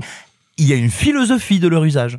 Exactement, non, t'as raison. En fait, c'est un film que moi je trouve extrêmement impressionnant, qui est exactement là où je le voulais, et c'est quand même assez rare euh, dans un Hollywood qui fait des blockbusters de plus en plus fades, de- avec toujours la même recette, de voir des gens qui peuvent essayer en tout cas de proposer quelque chose de différent. Alexis. Euh, moi, j'ai beaucoup aimé euh, The Batman également, euh, mais je suis euh, depuis euh, longtemps curieux de la filmographie de, de Matt Reeves, qui m'avait cloué à mon fauteuil avec La planète des singes 3, qui est vraiment dans le, la catégorie du film de divertissement, un très très grand film. Largement au-dessus du deuxième. Non, Euh, est premier- brillant non, aussi. non, le- Et le- du- le le premier- premier, c'est pas lui. Le premier, c'est pas lui. Le premier, c'est euh, Rupert. euh, Rupert Everett. Rup- non, Rupert Everett, c'est un acteur. ça Ah oui, non, pardon. Rupert Wyatt, voilà. Mais moi, je me méfie des gens qui s'appellent Rupert. Mais Mais euh, non, le, le premier était sympathique, Ouais. mais c'était une série, c'était une série. B, c'était une série B euh, classique, et Matt Reeves a complètement explosé le truc Mais, avec le mais deux. si tu veux même remonter, euh, Matt Reeves, on peut commencer à parler des Cloverfield. Des Cloverfield, il y a des choses absolument passionnantes. Non. Oh, arrête. Ah, si, si, il y a des trucs passionnants. Si, si. Il y a plein de trucs Mais, passionnants. mais, euh, en fait, moi, ce qui me, ce qui m'a beaucoup touché dans le film, évidemment, moi, je, je suis d'accord avec toutes les qualités qui ont été relevées. Cela dit, je suis pas du tout d'accord avec ton point de vue sur le film, Victor. Ah, Moi, je pense pas du tout que le film soit nihiliste. Ah mais c'est même le contraire. Ou alors Bambi, c'est euh, c'est un film de punk à chien. Quoi. Non, mais vraiment, je pense pas que le film soit nihiliste. Je pense que le film est jusqu'à sa conclusion que je ne révélerai pas, un film désenchanté. Et c'est pas pareil. Il y, y a une vraie nuance. Parce qu'en fait, pour moi, moi, ce qui m'a touché dans le film et qui me fait me dire que peut-être il restera dans les annales du cinéma de divertissement, à la différence de Joker, qui est déjà un peu oublié et qui dans 10 ans sera complètement passé sous le tapis. Euh, en Ah, tout cas, Simon, Simon est pas d'accord avec ce que t'es en train de dire. Non, j'allais dire, euh, gardons-nous de faire ce genre de, de projection parce que. euh, au pire, au pire, j'aurais tort, je l'assume. Non, mais tu vois, non, ce que je veux dire, c'est que c'est toujours très risqué de les faire. Oui, mais je, je constate que euh, Joker a été un événement gigantesque qui n'a finalement euh, essaimé que très peu dans l'inconscient collectif, j'ai l'impression en tout cas. Mais combien de films redécouvrirons-nous 30 ou 40 Ah ans oui, après en nous disant sûr. ils ont été déjà sûr. loin inconscients Évidemment. C'est par rapport à ça. Mais moi, en fait, ce qui me, ce qui me frappe dans The Batman et qui, euh, à mon sens, va le rendre, euh, et je fais un pari sur l'avenir, tant pis, mais va le rendre intemporel, c'est que c'est un film contemporain. C'est un film qui comprend son époque et qui a une prise avec son époque et avec la génération, qui est grosso modo la nôtre, qui va se confronter au film. Et ça à deux niveaux. Évidemment, le premier niveau, c'est le personnage de Batman, qui est une espèce de composite entre la contre-culture des années 90 et le mouvement grunge, d'où la présence de Nirvana dans la BO, et le Qui est extrêmement bien utilisé, qui Ouais, est utilisé à deux utilisé. reprises dans le film et c'est extrêmement malin. Mais du coup, c'est un composite entre euh, le mouvement grunge et la contre-culture des 90s, le, le mouvement euh, emo des années 2000, qui est un peu déjà le pendant désenchanté de cette culture, et en plus, il a un rapport avec les nouvelles technologies, qui a un rapport intime, fusionnel, qui le fait flirter avec le transhumanisme, et la question du transhumanisme, évidemment, concerne avant tout notre génération, parce que si le transhumanisme existe, c'est nous qu'allons en être les premiers spectateurs. Donc là-dessus, le film est très pertinent, et en plus, dans, son, dans sa dramaturgie, dans sa mise en scène, il arrive à saisir ce qui est pour moi la grande crise humaine, sociale, technologique de notre, de notre millénaire, de notre siècle, c'est une espèce de, de, de triple crise, à la fois de l'information, parce qu'on est submergé d'informations en permanence, on ne sait plus faire le tri, du regard, parce que précisément comme on ne sait plus faire le tri, on ne sait plus où porter notre œil, et en définitive de la vérité. Comme on n'arrive pas à décrypter les infos parce que tout est en temps réel, on finit par remettre en question tout ce qui se passe autour de nous. Et le film incarne ça à travers justement les énigmes du Riddler qui, une à une, vont dévoiler les lourds secrets de Gotham. Donc là-dessus, je trouve le film hyper intéressant. Évidemment, formellement, c'est brillant, mais c'est vraiment brillant. Je trouve le film magnifiquement découpé. Surtout, c'est un film dans son découpage. Et là, je renvoie à mon édito du début. hein, je parle de mise en scène. euh, c'est un film qui force son spectateur à être actif. Euh, euh, Arthur parlait, je crois, euh, je sais plus si c'est Arthur ou Victor, mais l'un de vous deux parlait de la course poursuite C'est sur l'autoroute. C'est toi. Euh, moi, ce que je trouve formidable dans cette course poursuite, il y a un plan qui m'a mais vraiment cloué au mur, c'est le plan où il y, y a une énorme explosion. Le plan est dans la bande annonce, hein, donc je ne spoil pas. Il y a une énorme explosion et la caméra filme au premier plan le pingouin et au deuxième plan l'explosion. Et c'est con, mais juste réunir ces deux actions, le pingouin qui se marre et l'énorme explosion dans un seul plan, ça force le spectateur à se balader dans l'image entre le premier et le deuxième plan et donc à faire le montage lui-même. Et ça, c'est quand même des idées de mise en scène que je trouve vraiment rafraîchissantes, pertinentes, brillantes. Il y a plein plein de plans comme ça. Cela dit, en termes d'écriture, et ça, ça me fait vraiment mal au cœur. Le film, et je l'ai vu deux fois, comme Arthur, et au deuxième visionnage, c'est vraiment difficile. Le film a un ventre mou, mais pas un ventre mou de 20 minutes. Il a un ventre mou de D'une heure vingt. une heure. C'est-à-dire que pendant une heure, le film m'explique que Gotham est corrompu. C'est-à-dire que le film passe une heure à développer le seul et unique aspect de toutes les adaptations de Batman qui ne peut pas changer, puisque c'est la corruption de Gotham qui a causé la mort des parents de Bruce Wayne et donc la naissance de Batman. Pourquoi passer une heure à développer ce que tu aurais pu ramasser en 20 minutes? Je ne le comprends pas. Ça me dépasse complètement. Et c'est pas l'interprétation complètement dingue de Colin Farrell qui est dans, dans une espèce de transfiguration mais hallucinante. Je n'ai jamais vu un acteur comme ça. C'est-à-dire que vraiment, je me souviens de Gary Oldman qui chopait l'Oscar pour Les Heures Sombres, mais Colin Farrell le ringardise. Et pourtant, j'adore Gary Oldman. hein. Mais vraiment, sa performance est hallucinante malgré le, le, l'efficacité quand même de, des, développements de personnages, de la relation entre Batman et Catwoman. Catwoman, elle est sous-utilisée dans le film, mais la relation avec Batman fonctionne très bien, malgré l'interprétation de John Turturro, qui est dans un contre-emploi total et qui, moi, m'a vraiment touché. Malgré tout ça, je m'ennuie ferme pendant une heure. Et c'est dommage parce que tout ce qui précède cette heure-là et tout ce qui lui succède me passionne et me file des frissons. Mais cette heure-là de développement scénaristique, où on perd à la fois la voix off de Batman, qui est pour moi essentielle dans le film, et surtout... Qui aurait dû l'être. Qu'aurait dû être qu'elle va l'être. qu'aurait dû être essentiel parce que le film te le promet un peu bêtement. exactement et on perd ça et en plus on perd l'antagoniste, qui est joué par Paul Dano, cette espèce de, de tueur du Zodiac 2.0 complètement dégénéré que moi je trouve fascinant à regarder, ça, ça me fait vraiment chier et c'est une décision que je comprends pas. Alors c'est marrant parce que je, je, vois ce que tu racontes, mais justement pour moi ça dure pas une heure dans mon esprit parce que je suis tellement pris et hypnotisé par la proposition esthétique, justement par la pure proposition formelle de Matt Reeves, que j'arrive pas à décrocher euh, mes yeux de l'écran. C'est-à-dire que j'arrive pas à m'ennuyer tant je trouve que ce qui produit en termes de mise en scène et en termes de pure imagerie, bah m'agrippe, m'intéresse, me fascine, me parle et donc au final même le il, il pourrait à cet instant-là ne rien me raconter que je suis tellement Bah, absorbé.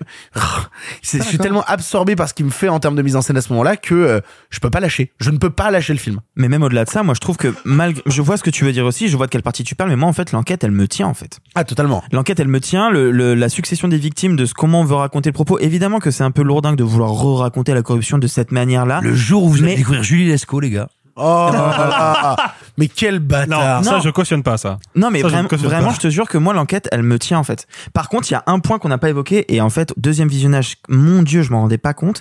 Euh, Il y a des dialogues euh, rajoutés qui servent pas à grand chose. Ah ouais, t'as ah, t'as- t'as des moments où t'as. Gordon ou Alfred qui disent euh, dis donc qui t'a écrit bah frère on le sait ça fait trois fois qu'on le voit à l'écran en fait. T'inquiète pas, ça arrive, mon chat. Ouais bon bah je te laisse cette partie là mais je te jure au deuxième visionnage c'est plus les dialogues plus que le ventre mou qui m'ont euh, qui m'ont sauté Mais en fait, au- moi, à la gueule. Moi, pour être honnête, je, ce qui me fait surtout chier dans dans ce, dans cette espèce de, de gros interlude d'une heure, outre le fait que j'en ai vraiment marre de passer trois heures dans une salle de cinéma, en fait, j'en ai marre. Parce qu'il faut pas oublier que c'est un truc qu'on oublie quand même. Une séance de cinéma, c'est d'abord 20 minutes de pub. Donc quand tu sais que tu vas passer trois heures dans une salle de cinéma et que tu commences par te farcir 20 minutes de pub de merde, t'as intérêt à ce que le film utilise correctement ces trois heures. Et là, c'est pas le cas. Donc c'est vraiment emmerdant en tant qu'expérience de spectateur. Et surtout, moi, ce qui me gêne, c'est que la mise en scène de Matt Reeves, que encore une fois, je trouve très inspirée, très intéressante, très belle, pendant cette heure-là, elle est, elle est utilitaire. Elle est éteinte. Il y a une séquence, je ne, je ne révèle pas euh, précisément ce qui se passe dans cette scène, mais il y a une séquence dans un orphelinat que, en termes de découpage, je trouve d'une pauvreté assez sidérante, alors que tout le reste du film est vraiment à un très haut niveau. Et là, d'un seul coup, on se tape des plans larges, un peu génériques, et du et un montage euh, arythmique. Et je ne comprends pas pourquoi cette séquence prend autant de temps à se développer, alors qu'elle est, encore une fois, anecdotique. Simon pour conclure. Bah, moi, j'ai passé un bon moment et par endroit un très bon moment devant The Batman. Véritablement, parce que et je vais pas répéter tout ce que vous avez dit et que vous avez très bien dit. Il se trouve que Matt Reeves et Craig, Greg Fraser font l'amour à mes yeux. Et vraiment, en plus, ils le font bien. hein. Je veux dire, Il y a des C'est pas préliminaires. un peu mal Euh, bah écoute, franchement, au début j'ai un peu peur, ça me bouge un peu l'orbite et finalement ils font ça très bien. ils font ça très bien et à la fin je pleure, je pleure, je pleure. Euh, non, non, vraiment, vous l'avez dit, plastiquement, esthétiquement, c'est un boulot absolument formidable. Un boulot absolument formidable. La promo du film a énormément dit, euh, je pense de manière très opportuniste et mensongère, ouais ouais, vous inquiétez pas, on fait un Batman réaliste et noir, pour prendre l'aspiration de la trilogie Nolan et dire aux nombreuses personnes qui n'avaient pas aimé le run Zack Snyder, vous inquiétez pas, on va pas là-dessus. Et en fait, à mon sens, c'est pas vrai. C'est pas du tout un film réaliste. S'il y a des gens qui nous écoutent, qui n'ont pas encore vu le film, qui craignent un Batman réaliste dans Chicago à Gotham, non, ça n'est pas un film réaliste. C'est un film qui ne vit que de cinéma. C'est-à-dire que et il y a un truc qui est intéressant, c'est qu'il arrive à faire vivre même plusieurs hommages et références dans le même plan. Tu as des plans où tu te dis, oh mon dieu, c'est une idée de la lumière qui vient de Angel Art, cette idée que le l'enfer bouillonne sous Gotham et que Gotham n'est pas une ville froide et horrible, mais bouillonnante et crasseuse, mais très vivante. Euh, tu as tout simplement la manière dont sont faits, tu sais, la partie des masques, que ce soit de Riddler ou que ce soit Batman au niveau du nez, tu sais à quoi ça me fait penser et je suis sûr qu'ils l'ont fait exprès. C'est évidemment le pansement sur le nez de Nicholson dans Chinatown. Il y a énormément de choses comme ça qui font que tu as tout d'un coup plus, tu vois, t'as pas une séquence qui fait hommage à une scène, tu as plusieurs idées de cinéma, plusieurs moments de cinéma qui sont rassemblés dans un même plan. Et ça vraiment, ça fait que quand je regarde le film, j'y prends beaucoup de plaisir. Donc loin de moi l'idée de le nier. Mais, mais j'irai plus loin que toi sur euh, le problème que tu as avec la narration. Le film commence par une longue séquence d'ouverture qui est très réussie. Je vais pas vous prétendre que c'est un, c'est, elle est incroyable, elle est très réussie. Et cette séquence se termine et illustre très bien les propos de Batman qui sont des propos qui, c'est une voix, enfin, il se parle à lui-même. C'est une nouveauté dans les films Batman et elle est très intéressante à ce moment-là où il dit, Gotham est un cloaque dont euh, les, les, au, au sein duquel tous les démons s'entre-dévorent. Bah oui, voilà, ok, ça s'est posé, on va pouvoir avancer. Bah sauf qu'après ça, j'ai deux heures d'un Batman qui pourtant depuis deux ans est Batman, qui vient de nous dire ça, et il fait genre, quoi? Comment ça euh, Le grand parrain de la ville, il, euh, peut-être peut-être il fait des pots de vin à des édiles de la ville, peut-être il y a de la corruption? Et attention, hein, tout ce que, alors maintenant, tout ce que je vais vous dire en termes d'intrigue, c'est de la métaphore, c'est pas dans le film. C'est pour donner une idée de ce que ça raconte. Rassurez-vous. Mais donc, en gros, on a quelqu'un qui enquête pendant deux heures sur un truc qu'il a déjà établi, que je sais déjà. Et le pire, c'est que, comme ça dure extrêmement longtemps, pour moi, c'est pas un problème qu'un film dure trois heures. S'il a trois heures à me raconter. Et là, ça n'est pas le cas. Et donc, tout d'un coup, ben, je vois toutes les coutures péter. Et les coutures pétées, c'est quoi? C'est, on me dit, enfin, on va faire un Batman détective. Génial Et effectivement, je sens qu'il est détective. Sauf que tu sais quoi? Il est détective. Bah, heureusement qu'il a Alfred, parce que Alfred, il sert à un truc, c'est résoudre les énigmes. Effectivement, c'est pas Batman qui les résout, c'est Alfred qui les résout. Et attends, et quand on fait à Batman une devinette, bah, vous savez que c'est The Riddler le méchant, donc vous vous doutez qu'il y a des devinettes, bah, t'as juste un plan de 5 secondes sur Batman qui fait le cheval blanc d'Henri IV, ce cheval blanc. Ah bon bah merci Batman, c'est cool. Donc on n'a même pas la mise en scène de la réflexion de Batman. Il ne filme jamais la réflexion. Et là j'en arrive à ce qui pour moi est un problème fondamental du film, qui fait qu'il ce qui me gêne pas en termes de plaisir, il est agréable à regarder, mais c'est un vrai problème. C'est qu'en fait Matt Reeves, qui est un immense cinéphile, un brillant technicien, est un montreur et pas un narrateur. Il me montre des séquences magnifiques. Il me montre des idées géniales. Il ne les raconte pas ou peu. Et ça, ça s'incarne aussi bah, dans un problème qu'il a qui est fondamental. C'est quand tu disais c'est le meilleur Jigsaw que j'ai vu en parlant de The Riddler. C'est pas Jigsaw, c'est Joker dans un sac poubelle. Parce qu'en fait, il nous dit ouais, regardez, il a torturé, regardez, il a torturé machin. Bah en fait non, pas regarder parce qu'on est en PG-13, on peut pas le montrer. Mais sa mise en scène n'a pas d'idée pour nous faire comprendre la violence de ce qui s'est passé. Parce qu'on pourrait être dans le hors champ, mais non, il est lui-même en échec face au.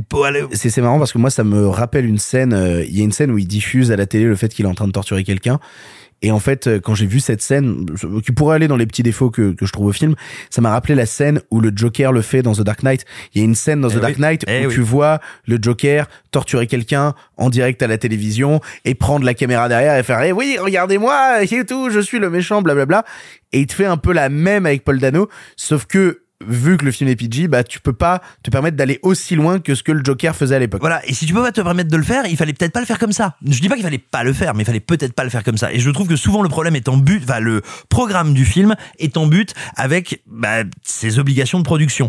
Et enfin, moi il y a un truc terrible qui se passe avec l'incroyable durée de cette enquête, où quand même pendant mais 25 minutes L'enjeu, c'est de savoir est-ce que c'est machin qui a corrompu bidule ou bidule qui a corrompu machin? Ce qui ne change rien au final. Et on vraiment, on te passe du temps là-dessus, tu vois? Et à un moment, on te dit mais est-ce que le pingouin, il est méchant ou il est vraiment méchant? Ah putain, merci les enfants. Et là, bon après, moi je peux tolérer si tu veux que Catwoman soit soit caractérisée comme euh, une héroïne de film de Luc Besson. Ok, admettons. oh là là mais ça va pas Ah bah franchement, il est pas marqué Techno Beach sur son front, mais c'est pareil, c'est l'enfer. mais c'est super l'enfer. intéressant ce qu'il fait avec Catwoman Une demoiselle en détresse qui dit genre j'ai pas besoin d'aide. Ah je suis kidnappé. J'ai pas besoin d'aide. Euh, Je crois que je vais faire un truc méchant. J'ai pas besoin d'aide. Mais- ok je vais te sauver. Ah non mais finalement pas, faut te mais sauver. pas du tout justement il arrive à remettre Catwoman dans un système patriarcal et de justement comment elle subit Non, le non, Ah bah, système patriarcal non. Exactement. Non. Il arrive à la remettre dans un système non patriarcal. justement comment elle le subit et comment Non. justement elle a du mal à s'en sortir et comment c'est le truc qui l'a détruit dès le départ oh quel Et- mépris Ah, total. Et non mais bah, pour le film, pas pour toi. tu oui sais bien. évidemment Et non mais ah fils de Babel. Et et enfin là où moi cette espèce d'embolie narrative sur une enquête qui adorerait être Seven avec Batman, mais qui est plutôt le commissaire Moulin qui mouline, eh ben, mon énorme problème, c'est que dans le dernier acte, il y a deux idées fondamentalement intéressantes. C'est, je vais réinterpréter la crise du Capitole qui a eu lieu aux États-Unis, c'est ça. Et la deuxième, c'est, même Alors, pas pardon. pensé. Ben Alors, si. alors, la- pardon, excuse-moi, je, je suis désolé, je t'interromps parce qu'en fait, c'est pas possible. Entre guillemets, il a écrit et tourné avant l'invasion du Capitole. Mais c'est pas la question. Attends, non, non, non, non, non. Il Bah, a écrit dit- avant. Non, il l'a écrit avant. Il y a eu une pause d'un an Ça de été- tournage. le, le tournage s'est terminé en, en octobre ou en novembre 2020. L'invasion du, c'est début janvier Mais C'est 2021. pas la question, c'est ce que. bah, Attends, un film à l'heure, c'est un film qui arrive en avance. Non, mais en plus, je le dis pas D'accord, faire- mais quand tu dis qu'il réinterprète, c'est pas une réinterprétation. Non, le film le fait. oui, parce qu'il anticipe anticipe si tu veux, mais c'est pas une Oui, alors oui, si réinterprétation. tu préfères, il anticipe. Mais ce que je veux dire, c'est que le film nous parle de ça.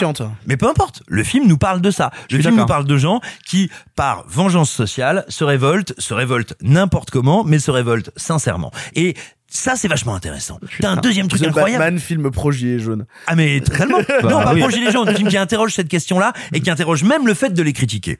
Et puis ensuite, il te filme dans son dernier acte, dans ses derniers instants, Gotham comme la Nouvelle-Orléans après Katrina. Très littéralement, en te filmant un stade avec les gens sur le toit du stade, ce sont les images qu'on a vues de la Nouvelle-Orléans à Katrina. Sauf que, bah, comme il a déjà passé deux heures et demie sur son enquête policière, ça, bah, il faut que ça passe. Hop là, fout, fout, fout, c'est deux trois idées qu'on te balance. Alors qu'en fait, quand tu vois comment tout le film est écrit, c'est ça le cœur du film. mais t'as apprécié quand même Ah mais je te dis, j'ai passé un bon moment. J'ai passé un bon moment, je suis heureux de voir un blockbuster avec cette qualité de production, ce désir de cinéma, ce désir aussi de me dire regarde les films dont je m'inspire, ils sont passionnants, ça me fait plaisir. Mais en fait, moi ce que j'ai vu, c'est un film qui aurait pu être un chef-d'œuvre d'une heure cinquante, qui est un gros cloug que j'aurais plaisir à regarder par petits morceaux sur YouTube dans deux ans. Euh, J'aimerais juste nuancer un truc que t'as dit, euh, Simon, parce que je suis globalement d'accord avec euh, ce que t'as soulevé de positif ou de négatif sur le film. Il y a quand même un truc qu'il faut préciser par rapport au personnage d'Alfred qui résout les énigmes.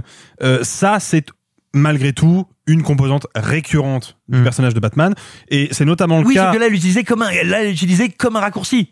Moi, je, Alors- moi, ça me pose aucun problème qu'il les résolve. Ça a si on le été un oui, mais justement, hein. non, ça me pose aucun problème si on le voyait les résoudre. Oui, mais- si on voyait alors, que ça aidait Batman. justement. Là, c'est genre, et au fait, je l'ai fait. Ah bah, merci Alfred, vous Oui, êtes mais bien justement, sympa. Vous voilà. avez un club sandwich aussi? J'ai un exemple qui, euh, sans forcément justifier ça, euh, est une autre itération de cette euh, de ce de cet Alfred là.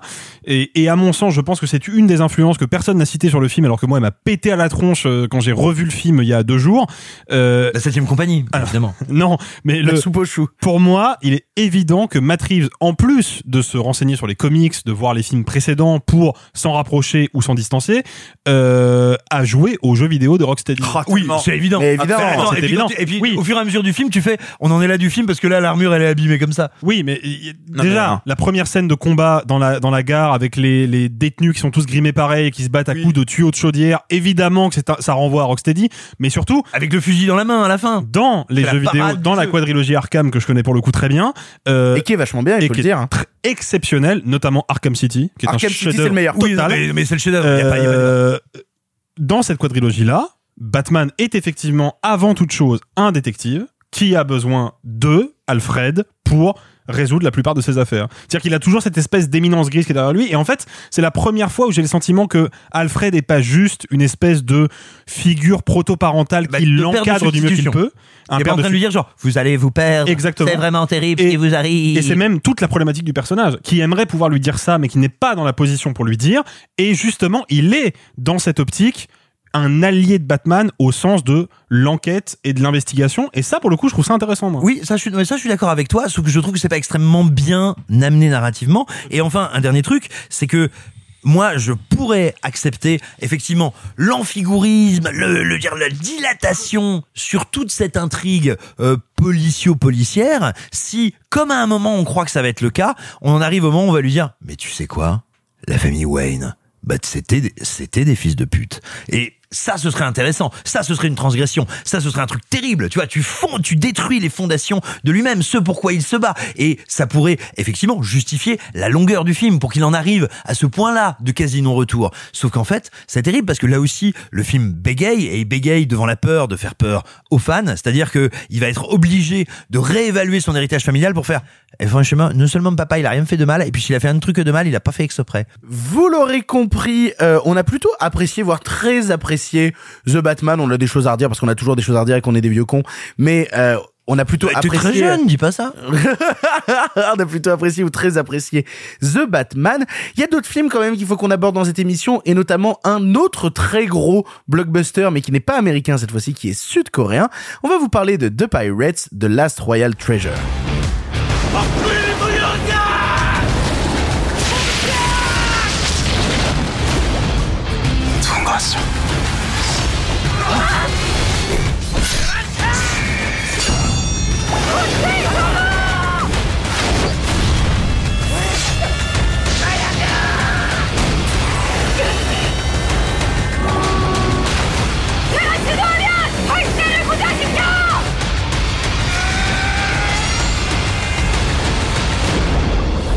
The Pirates The Last Royal Treasure est un blockbuster sud-coréen de Sung Il-shun, sorti chez nous directement sur Netflix ce mercredi, mais surtout au cinéma en Corée du Sud, au point qu'il est pour l'instant le plus gros succès au box-office là-bas de 2022, devant toutes les productions américaines. Concept simple, des pirates et des bandits bravent les mers...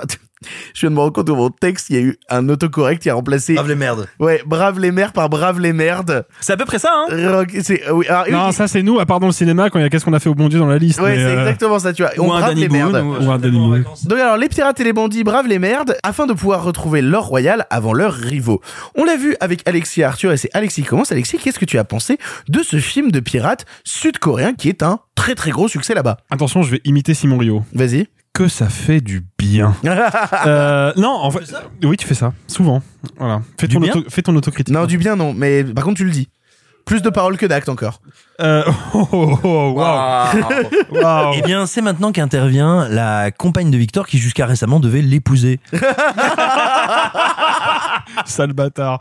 Euh, bon, moi en fait, je, je, je- j'ai abordé le film, mais euh, sans, sans aucune information. Je savais à vrai dire, même pas qu'il était sorti au cinéma en Corée du Sud. Et, eh ben, j'ai passé un très bon moment. Et j'ai pas, j'ai pas passé un bon moment comme je peux passer un bon moment devant un Jean-Claude Van Damme en direct ou DVD. J'ai passé un bon moment parce que je me suis senti, je me suis senti emporté par un film d'aventure qui mobilisait un artisanat de qualité. Et ça, mine de rien, ça me fait plaisir de le voir. Ça me fait plaisir de le bon, ça me fait chier de le voir chez moi. J'aurais adoré le voir sur un grand écran, clairement. Euh, Alors, mais- a- après, euh, potentiel en salle d'un blockbuster sud-coréen de pirates, 12 entrées. Hein. euh, oui, Vraiment, mais euh, 12 très entrées, hein. dont moi, donc. Ah oui, mais je serais allé avec plaisir. Parce que nous, on est des tarés de cinéma asiatique, donc c'est Voilà. c'est différent. Mais en fait, non, moi j'ai passé un bon moment pour plusieurs raisons. Déjà parce que je trouve que c'est un film qui est vraiment spectaculaire au sens premier du terme. C'est-à-dire que tu sens que l'intention du réalisateur, c'est d'en mettre plein la vue à son audience et il y va pas à moitié. Alors parfois c'est vraiment impressionnant. Il y a une scène, bon c'est la scène finale donc je la décris très peu. Il y a une scène qui implique un bouleversement euh, terrestre euh, et marin assez gigantesque que qui moi m'a- complètement euh, Entre les eaux, le feu, Ouais, voilà, le, siphon, les mul- éclairs. multi-élément euh, qui est vraiment assez dingue. Et puis parfois ça marche pas très bien. Il y a une séquence sous-marine où là j'ai l'impression d'être dans le monde de Nemo. C'est très étrange. Mais il y, a- il y a en tout cas une vraie prise de risque. Une vraie audace formelle pour accoucher du film le plus spectaculaire et le plus divertissant possible. Et en plus de ça, et là je parle vraiment du point de vue d'un spectateur occidental, c'est un film que je trouve très dépaysant. Là où je trouve pas si dépaysant que ça les films de Park Chan-wook ou de Bong Joon-ho parce que mine de rien, ils ont des références artistiques euh, multinationales et en partie occidentales. Là pour le coup, j'ai vraiment l'impression d'être confronté à un blockbuster d'un autre monde et c'est vraiment rafraîchissant en termes de mise en scène, en termes de, de, de, de pur spectacle de cinéma. Moi, ça m'a rappelé d'ailleurs un film que j'ai découvert il y a pas très longtemps en 3D qui m'a euh, retourné le cerveau, qui est le deuxième Détective D de Hark. Ah oui, Oh J'anticipe sur euh. Double Team. Si vous avez, si vous avez l'occasion, bon là je parle aux Parisiens malheureusement, mais si vous avez l'occasion un jour de voir la trilogie Détective D en 3D, foncez, c'est une dinguerie et ça m'a rappelé ça en fait. Cette espèce de de- d'expérimentation permanente sur les cadres, sur les mouvements de caméra, sur les décors, sur les jeux avec les fonds verts, avec les lumières. Il y a vraiment des trucs formidables à se mettre sous la dent.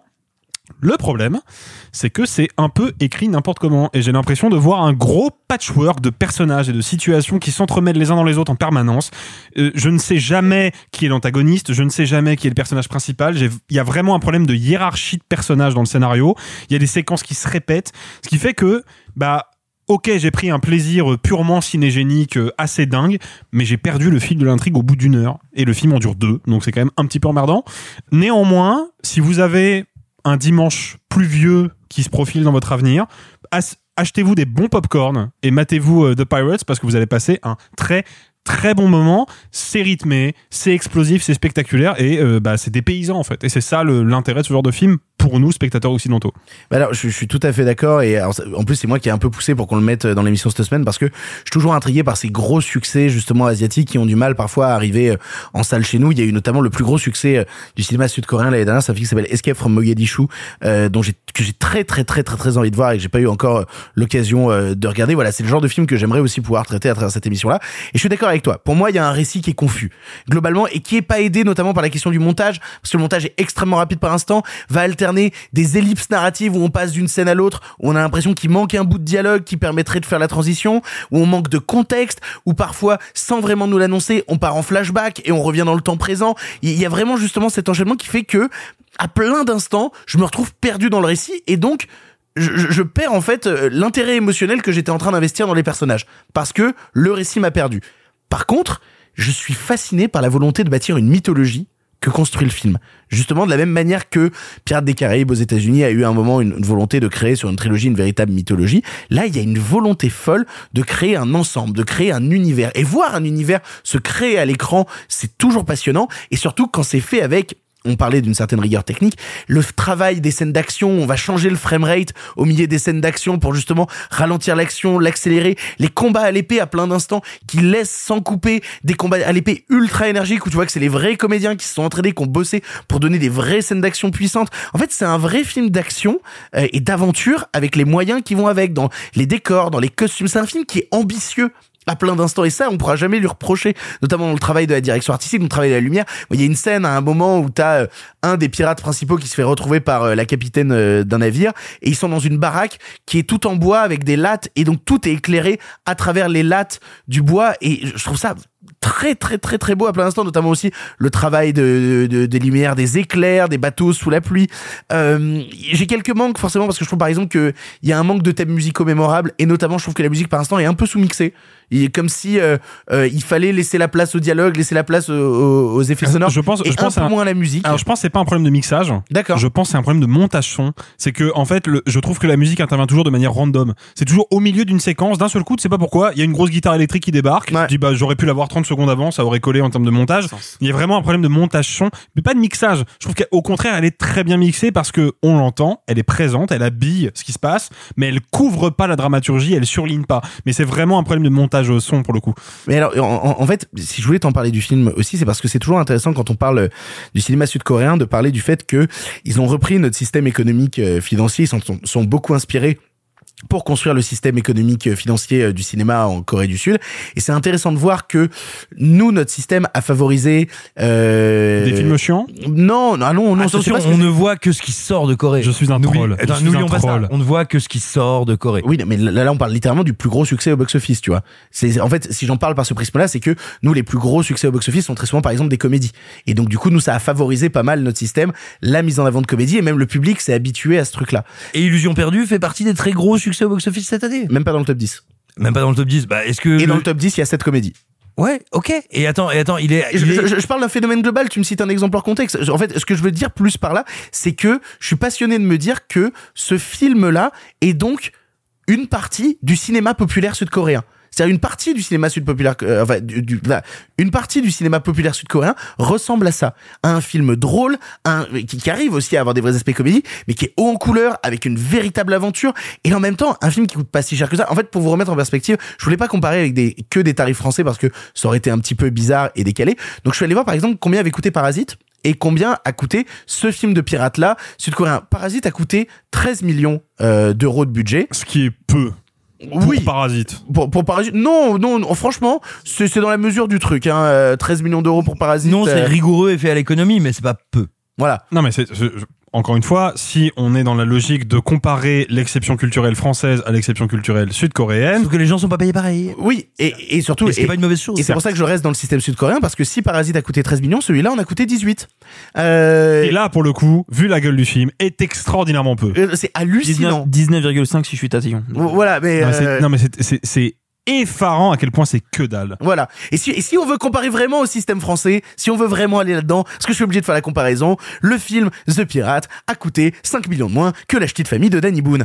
Euh, alors Oui, oui, mais on paye pas les gens- pas les gens pareil, je sais, c'est quand même de la grosse merde à 25 millions. C'est quand même Danny Boone qui siphonne la moitié du budget sur ses films, c'est quand même un scandale. Bref, vous les payez pas pareil, faites au moins des bons films. Et donc, c'est ça que j'aime bien avec The Pirate, c'est que c'est c'est du cinéma populaire, c'est du cinéma qui coûte pas si cher à produire, et ça montre que le système dont s'est inspiré la Corée, même notre système financier à un moment, eh ben, a permis de produire ce genre d'œuvre, ce genre d'œuvre qui m'ont fait passer deux heures vraiment qualitatives. J'étais content. J'ai vu ce film-là, j'étais heureux de voir ce film de pirate sud-coréen que je trouve plutôt réussi à plein d'endroits. Bah euh, oui, euh, moi je, je, je, suis d'accord avec ça. Et puis, ce qui me touche, moi j'aime bien, j'ai toujours bien aimé, et on en reparlera quand on parlera de Double Team, j'ai toujours bien aimé prendre les films imparfaits au premier degré. C'est trop facile quand il y a des films qui sont qui sont remplis de défauts évidents, et c'est le cas de The Pirates en termes d'écriture, c'est quand même n'importe quoi, mais j'aime bien prendre ces films-là au premier degré, et me dire, ok, je vais prendre ce film-là au sérieux et essayer de voir ce qu'il me propose. Et ben, ce qu'il me propose, c'est des images que j'ai jamais vues avant. Je n'ai jamais vu une corde de pirate se jeter dans un courant sous-marin et nager au milieu des méduses. Je n'ai jamais vu un truc pareil. Je Alors- n'avais jamais vu d'anus de pingouin en gros plan. Non mais non mais c'est Et con. vraiment, Bon, il y a une scène d'anus de pingouin où j'ai dit, si ça aussi c'est le cinéma populaire sud-coréen, je suis content. Mais non mais en Ah, fait on est mais- encore sur Batman. Ok. Non, mais- Non, non. pourquoi pourquoi Non mais il- c'est intéressant que tu poses cette question parce que mine de rien, euh, le cinéma populaire, faut pas oublier aussi que la comédie, à la base, nous en France, on a un peu perdu ce, ce radar-là parce que les comédies sont quand même des films médiocres pour la plupart. La comédie, c'est un genre populaire et c'est un genre qui a été longtemps traité avec sérieux et ces aspects comiques peut-être un genre noble? Bien sûr. Et ces aspects comiques dans le film qui sont effectivement potache, bas du front, un peu gamin. Moi, je vois ça. Je pense à quoi? Je pense à la comédie américaine. Je pense à Dumb and Number. Je pense à Ace Ventura, qui sont des films bêtes et méchants, mais en termes d'artisanat cinématographique, qui sont des films carrés, professionnels, qualitatifs. Je crois que toi, on- on- ça, ça fait 10 minutes qu'on dit tout le bien qu'on pense de Pirate. Je crois que t'es moins convaincu, toi, Arthur. Attention Arthur, qualitatif est le mot de la semaine. voilà, employé qualitatif. Des fois, on se dit, ce film est bien, mais je crois qu'il est pas fait pour moi. Tu vois, ce, ce moment où tu te dis, euh, j'ai pas forcément les codes, euh, c'est une autre culture. Par exemple, j'ai vu il y a, il y a quelques mois, euh, je crois que c'était Devdas, ce film euh, de Bollywood, si je me trompe Ouais, pas. qui est devenu même un des grands classiques de Bollywood qui a amené la culture Bollywood chez nous. Avec Et en fait-. Et en fait, moi qui ne connaissais absolument rien de Bollywood, je me suis dit, je vais commencer par celui-là. Et le film est objectivement incroyable, mais je suis un peu sur le côté, tu vois. Je me dis, ben, c'est peut-être pas vais- fait pour moi, mais c'est pas grave, je, tu je vois. je vais te montrer Robot de Shankar, je vais te montrer Mais est-ce que 2.0. toi, mais On va allons-y. Allons-y. Mais tu vois, au moins tu te dis, objectivement, c'est très bien fait. Et ben, ça va être le cas là. Là, là, objectivement, je, je n'étais pas, c'est sans doute pas fait pour moi, mais je trouve ça horrible. Mais ça C'est une pas. tannée. C'est une tannée. C'est écrit avec les pieds. C'est mal raconté. C'est incroyablement mal joué. Ils Mais sont tous à côté de la plaque. Ils en font tous des caisses. C'est horrible. Mais- c'est horrible. J'aimerais revenir Mais un alors, petit peu est- sur est-ce- le. Est-ce qu'on veut revenir sur les origines du jeu très théâtral, justement, dans les pays asiatiques? On va parler théâtre kabuki, on va Tu- parler de ce genre alors, de d'ac- Je suis choses-là. d'accord avec Arthur? Il y a Non, vraiment des moments où ça frise la caricature de ce Bah, jeu-là. attends. C'est un peu problématique. Oui, mais ça l'atteint pas, pour moi. Ah bah si. Hmm, Attends, le, pas loin, hein. le personnage là justement qui est, sans- qui est tout le temps en rébellion avec euh, la chef. Oh mon dieu, qu'il en fait des caisses. C'est Moi, moi, je insupportable. l'aime trop, on est un héros d'animé, en fait. J'aimerais revenir rapidement sur un de tes arguments qui est c'est le plus gros succès euh, pour l'instant en Corée. Déjà premièrement, euh, on est qu'en mars, on est début mars.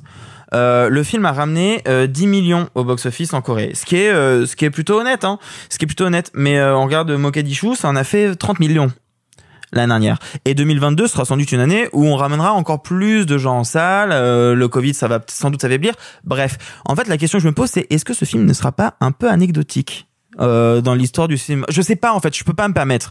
Juste de, de l'exploiter maintenant en disant c'est le plus gros succès. Bah, c'est le plus gros succès en deux mois, tu vois. Ce serait comme si on disait euh, oui, c'est un argument. maison en fait, de c'est un retraite. argument commercial pour nous l'amener et nous dire Exactement. voilà le voilà le, le master machin. Alors qu'on On se retrouve fin 2022, Arthur, et je avec te grand donnerai plaisir, tort. avec grand plaisir, et c'est tout ce que je souhaite parce que j'espère que je me trompe. Mais tu sais, ce serait comme dire Maison de retraite et la comédie de 2022, alors que sans doute pas du tout. Juste, ça a bien scoré en février. J'espère que ça va être le cas, juste pour qu'on remette ce passage Voilà, là. J'espère que Parce je que me trompe. vu les chiffres de maison de les retraite, chiffres, c'est bien parti.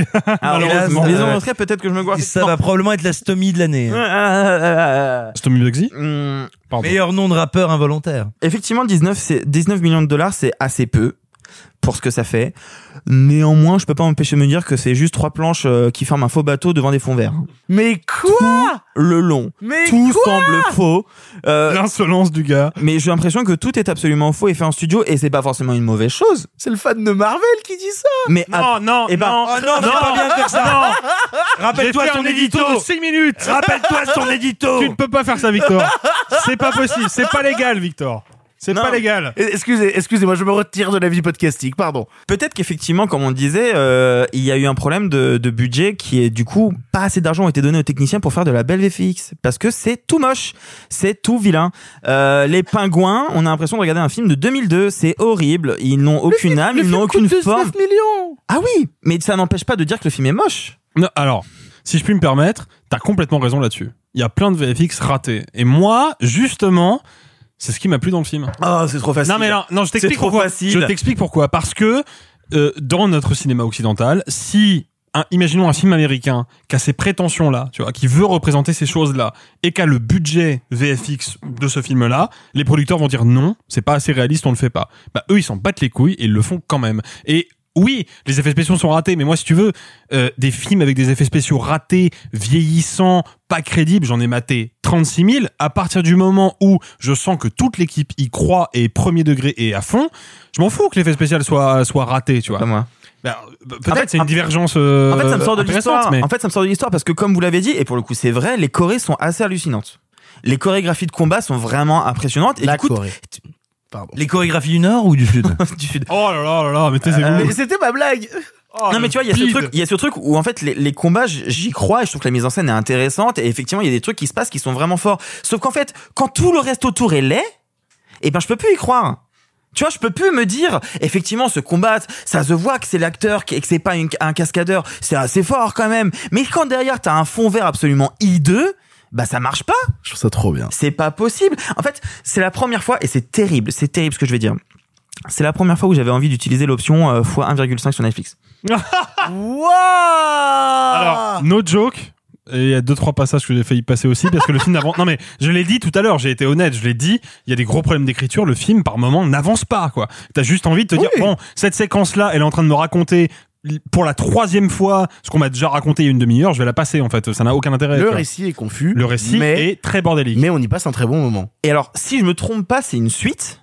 D'un film qui est sorti en film de 2014 qui s'appelle Non, The c'est un spin-off. C'est une suite spirituelle qui ne reprend aucun comédien, c'est pas le même réalisateur, ça, euh, ça s'appelle juste The Pirates, mais c'est euh, plus spirituellement parlant que... Euh, la franchise quoi. Parce que, grosso Voilà. alors, du coup, mon argument était de te dire peut-être que si j'avais vu le premier, j'aurais plus apprécié, Pas mais en fait, pas du tout. Non, Donc, en fait, c'est super. C'est, en fait, en fait, je me suis senti, moi, spectateur, comme un monstre pirate qui s'approche de l'anus d'un pingouin et se fait chier au visage.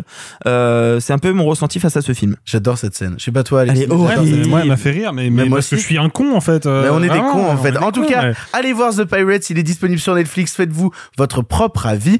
On va retourner dans les salles de cinéma et aborder quelque chose de radicalement différent. En tout cas, il y a beaucoup moins d'anus de pingouin.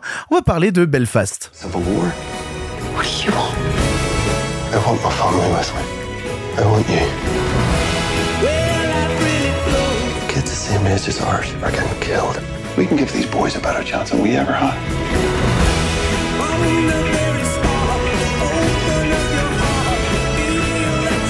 Nothing else but Belfast. Go now. Don't look back.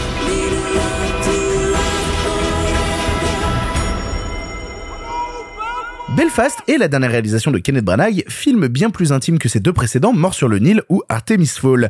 Ici, tout se déroule à Belfast, donc en Irlande, durant les années 60 qui voient s'affronter les populations catholiques aux protestants. Au milieu de tout ça, Buddy, jeune garçon d'une famille ouvrière endettée, va devoir trouver sa place tant dans sa famille que dans le conflit qui se joue autour de lui. On l'a tous vu ici, c'est Arthur qui commence. Arthur, qu'est-ce que t'as pensé de Belfast? C'est toujours très surprenant de trouver un film absolument raté, alors qu'en fait, c'est juste un truc très fade. Euh, en fait, je pense qu'on nous a tellement monté la sauce sur ce film avec euh, euh, c'est un film à Oscar, il va aller loin, les critiques américaines qui sont dithyrambiques. Quand on s'est dit putain, attends, Kenneth Branagh peut encore faire un truc bien? Et en fait, non. En fait, non. Kenneth Branagh, c'est un mec qui a fait des trucs très intéressants dans les années 90, notamment en essayant d'adapter du Shakespeare comme assez peu de gens l'avaient fait avant, et qui, dans la part depuis 20 ans, a essayé de réaliser des trucs. Alors, il a fait des dramas euh, bien clichés. Il a fait je- ce qui est pour moi un des pires Marvel. Je sais que ça- tous ne sont pas d'accord avec moi, mais Je suis d'accord avec toi. Je suis un des avec toi. pires Marvel. Mar- Euh, Mar- Je suis pas d'accord. S'il est tourné en déboulant un peu et en faisant des plans tordus, est-ce que ce serait un beau film? Alors, la, père la réponse est non. Marc, Marc est pas autour de la table, on peut Ouais, je sais, critiquer on le 1. dire. Ah ouais, non, le, le pire Marvel. euh, il a fait aussi des remakes live action Disney qui sont somme toute absolument oubliables, euh, voire même des thrillers dont j'ai j'ai oublié les- même l'existence. Et Bref. on a oublié cet abominable Disney sorti pendant la pandémie Artemis directement. Fall. Ah oui, mais, mais quel- quelqu'un a vu ça? Ah bah nous, ouais, on l'a on l'a analysé dans l'émission, c'était horrible. Ah, ah, J'ai pas écouté ça. non mais du coup, qu'on se dit comment ça depuis 20 ans le mec euh, chie caca sur caca, comment peut-il réussir à faire un truc somme toute intéressant Le mot Eh ben, en caca fait- a été prononcé. Je, je veux dire vraiment merde, on peut le prononcer, mais caca, ça fait longtemps que je pas l'avais dit pas caca de pingouin tout à l'heure Euh, non, non, mais c'est un mot qualitatif. Non mais je pense que je pense que là, on, je pense qu'on a donné des bons arguments à ceux qui dégomment pardon le cinéma là. Tout à Euh, fait. Là, on a on a prouvé notre sérieux là. vous pouvez isoler ce passage et dire euh, regardez, euh, c'est- Out of context. c'est c'est caca de critique. euh. Non, la question c'est comment quelqu'un qui depuis 20 ans s'est totalement perdu peut renaître de ses cendres? Et ben spoiler, en fait, il ne le fait pas. Il ne le fait pas. Déjà, euh, je peux pas m'empêcher de penser que ce qu'il fait a déjà été mieux fait par d'autres. C'est-à-dire que c'est un film intime, introspectif, qui va raconter la jeunesse du cinéaste dans un contexte politique par- particulier. Ouais, enfin, euh, c'est ce que fait euh, d'une certaine manière La Main de Dieu, c'est ce que fait d'une certaine manière Roma, c'est ce que fait d'une certaine manière, même si c'est pas vraiment sa jeunesse à lui, euh, Licorice Pizza. Si on pousse un peu plus loin, euh, il y a un côté même un peu dans Once Upon a Time Hollywood qui est dans cette veine-là. En fait, il essaye de faire une ressuscité de plein de trucs. Il reprend le, le noir et blanc de Roma, il reprend euh, toutes ces choses-là pour en faire un truc insipide, sans intérêt et tout à fait oubliable.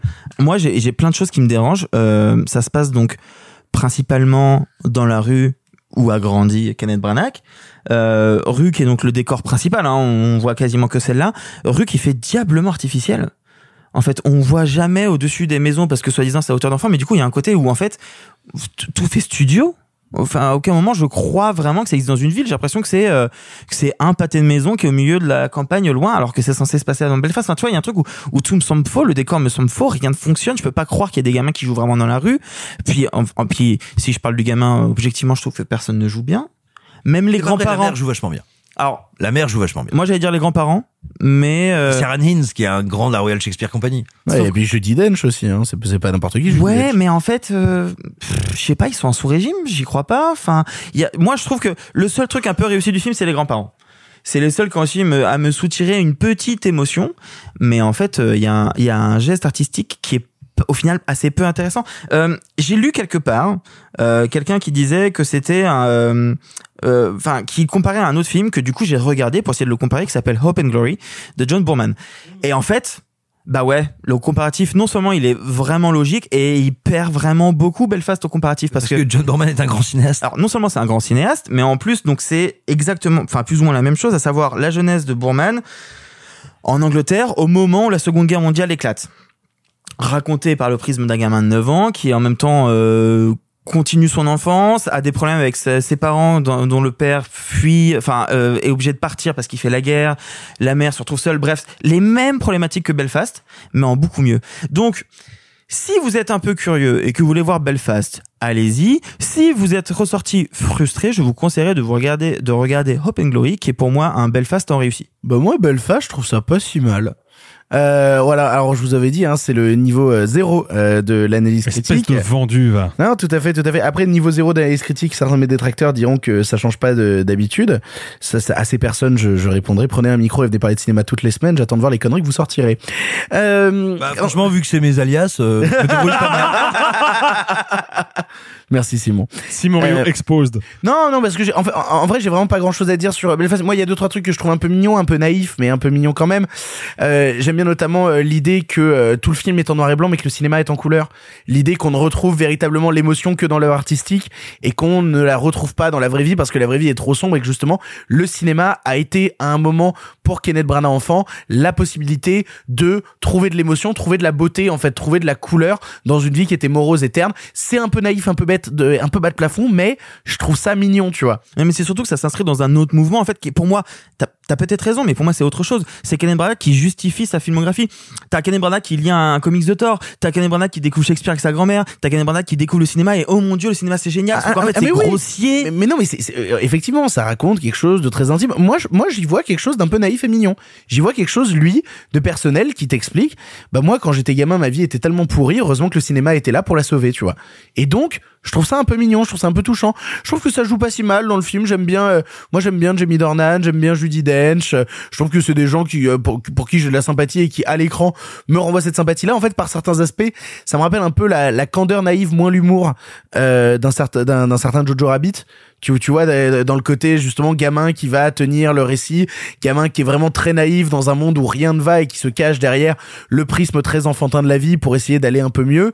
Je, ça me rappelle un peu Jojo Rabbit, même si je trouve que Jojo Rabbit est bien plus réussi que ça Oui, et encore il y a des débats là-dessus. Le gamin dans Jojo Rabbit, il joue quoi Mais là aussi? Non. Ah si? Non. Ah si? Ah non. Ah si? Vous allez nulle part avec ça. Euh, mais il est à côté, tu te souviens de la scène où il sort, où il court vers sa mère avec le bouclier en mode oui, j'arrive? Ah, ah non, ouais. C'est gênant. Ah, Il y a plein. En fait, j'aime bien les petits détails mignons du quotidien qu'il y a dans le film.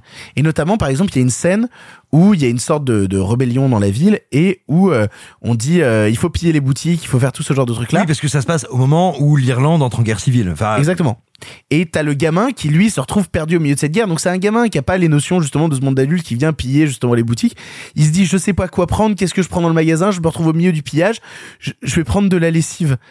Et il part jusqu'à chez lui avec le bloc de lessive. Sa mère lui ouvre la porte. Il fait mais où est-ce que t'as trouvé ça? Et lui il lui dit c'est c'est écologique. Tu vois, je trouve ça. Il y a un truc très mignon. Il y a une sorte de candeur enfantine par instant que Kenneth Branagh essaye d'insuffler dans le truc. Et lui justement qui avait essayé justement de traiter au prisme de l'enfance et du naïf à travers par exemple Artemis Fall euh, où t'as un gamin qui était justement déconnecté du monde des enfants et qui était un film très raté à plein d'aspects. Je trouve que là il arrive à mettre le doigt sur quelque chose de comment quand t'es un gamin et que tu, retrouves, tu te retrouves face à un monde qui est en ruine, comment tu arrives à t'échapper, comment t'essayes de quand même réussir à te créer ta part d'enfance, ta part de candeur et ta part de naïveté? Je dis pas que le film est très réussi, je m'emmerde pas mal devant Belfast pour être tout à fait honnête avec vous, mais je trouve que ça, là, il met le doigt sur quelque chose qui lui est très personnel et que je vais pas, vais pas développer pendant, pendant deux plombs. Dis juste que tout cet aspect-là du film, moi, réussit assez à, je vais pas dire m'émerveiller, mais à venir toucher quelque chose en moi sur la part de d'enfance et de candeur que, que Kenneth Branagh arrive à insuffler là-dedans. Et voilà, non, ça, je trouve ça plutôt sympa.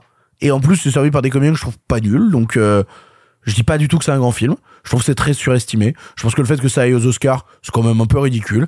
Mais de là à vouloir rentrer dans le film en disant c'est vraiment une énorme merde, bah pff, non, non, je trouve ça insignifiant et un peu mignon par instant. Si c'est, euh, genre en fait, ça aurait pu être une histoire que Ken Branagh m'aurait raconté le soir au coin du feu en me disant, tu sais, moi quand j'étais gamin, il y avait que le cinéma pour m'aider et tout. J'en fais, Oh, c'est mignon Kenneth, mais euh, viens, on refume un joint et on va se coucher. Euh, Simon Rio.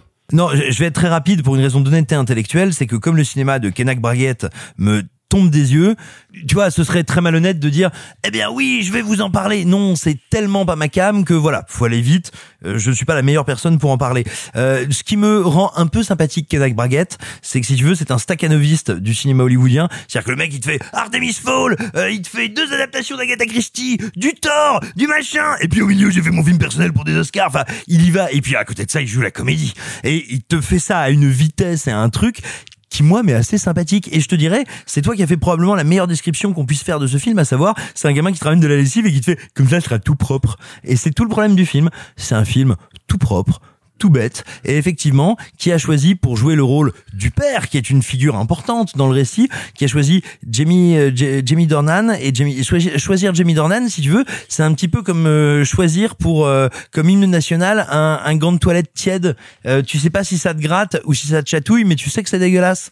Et vraiment c'est un film pour moi qui ne sert à rien, qui singe ce qui voudrait être le grand cinéma, qui singe ce que devrait être la beauté de l'enfance. Ça veut pas dire que c'est désagréable, mais c'est rien. C'est vide en fait. Alexis pour conclure. Euh, bah, tu sais quoi, Victor, je vais te donner raison. Belfast, c'est pas un mauvais film. Et c'est pas un bon film non plus. Ah c'est oui, mais pire que ça. Exactement, c'est ni un bon film ni un mauvais film. Dramatiquement quelconque. Un gant de toilette Exactement. humide. Exactement. Et en fait, le, le problème, c'est Qu'est-ce que... que tu fais avec tes gants de toilette, Simon? J'en ai pas. Alors je veux pas savoir, je veux pas connaître la réponse à cette question. En fait, moi, moi, ce qui me pose problème avec Belfast, je, je trouve l'intention intéressante. Pourquoi je la trouve intéressante? Parce que, comme le soulignait avec pertinence Arthur, le film peut être approché de Roma d'Alfonso Cuarón, parce que fondamentalement, il a un le même concept. Un réalisateur revient sur une partie de sa vie, son enfance, euh, dans sa ville natale. Un moment politiquement troublé. Exactement. Et deuxièmement, le fait avec l'usage du noir et blanc, qui est utilisé en l'occurrence par Alfonso Cuarón pour donner à son histoire une espèce de dimension un peu hors réalité universelle. Si ce n'est que Quaron a la pudeur de raconter l'histoire de sa servante, entre guillemets, plutôt que la sienne. De sa Oui, gouvernante. De sa mais, gouvernante, mais- pardon. mais disons qu'à travers l'histoire de sa gouvernante, il raconte l'histoire du Mexique, donc quelque part, Oui. il raconte la sienne aussi. Le truc, c'est que effectivement, Belfast, il va plus franco parce que Kenneth Branagh prend pour personnage principal son alter ego enfantin, ce qui est pas un problème. Moi, ça me gêne pas. Euh, Steven Spielberg l'a fait 15 fois, donc ça me pose pas de problème. Là où moi, ça me pose problème, c'est que les qualités que je remarque chez Roma sont totalement absentes de Belfast. Et notamment dans l'usage du noir et blanc, parce que moi c'est ça qui m'intéresse le plus au cinéma, c'est la question de la forme et de la mise en scène. Le noir et blanc chez Roma, comme je l'ai dit, a vocation à créer une image de pur cinéma, une image universel qui va toucher potentiellement tout le monde. Là où dans Belfast, parce que Kenneth Branagh n'a pas la même intelligence, n'a pas la même sensibilité. Dans Belfast, ce noir et blanc m'apparaît comme une espèce de marque autorisante, comme un label qu'on va poser sur le film pour pouvoir l'envoyer aux Oscars. Et c'est le cas dès la séquence d'ouverture. On a des plans en drone que je trouve per- personnellement assez dégueulasses sur la ville de Belfast aujourd'hui. c'est vraiment des stock footage immondes. hein. Exactement. Et d'un seul coup, on a un panoramique qui fait intervenir le noir et blanc et qui dévoile le décor du film euh, dans lequel va se jouer toute l'histoire euh, à la fois sentimentale, familiale, politique. Le problème, c'est que bah, du coup, j'ai vraiment l'impression de voir d'un seul coup le, le film enfiler une espèce de filtre Instagram de film d'auteur et prétendre me tenir un discours intéressant à la fois sur la famille et sur l'Irlande. C'est faux pour la famille parce que je ne sens à aucun moment une vraie euh, sensibilité, euh, une vraie sincérité dans la caractérisation des personnages. Et c'est faux pour le niveau politique parce que le film n'a aucune ampleur historique, aucune ampleur sociale. À aucun moment, je ne sens la guerre civile. On est quand même dans un pays qui est déchiré en deux camps, qui s'affrontent à mort dans les rues de la ville, et je ne le sens jamais. C'est cité à deux trois reprises dans des scènes de baston qui sont en termes de découpage proprement euh, immondes et le reste du temps, on a juste une chronique familiale, comme on en a eu des milliers d'autres. C'est un film qui manque de singularité, qui manque de personnalité, qui manque de souffle. Et moi, je l'ai vu en projection presse il y a bien euh, trois semaines maintenant, et je n'ai quasiment aucun souvenir précis du film. Je me rappelle du climat global, mais je me rappelle d'aucune séquence parce que fondamentalement, c'est un film qui échoue à imprimer la rétine de son spectateur, et ça, bah malheureusement, euh, ça le condamne à l'oubli, quoi. Vous l'aurez compris, Belfast nous laisse morph. On n'a pas grand chose à dire dessus, mais malgré que ce soit une des plus grosses sorties de la semaine, on reste un petit peu en dehors. Il nous reste un dernier film du présent avant d'attaquer les films. En bref, on vous parle maintenant de Viens, je t'emmène. Je viens voir Isadora. Chambre 205. Ça fait 30 ans qu'on est ensemble avec Isadora. C'est pas un mec comme toi qui va nous séparer.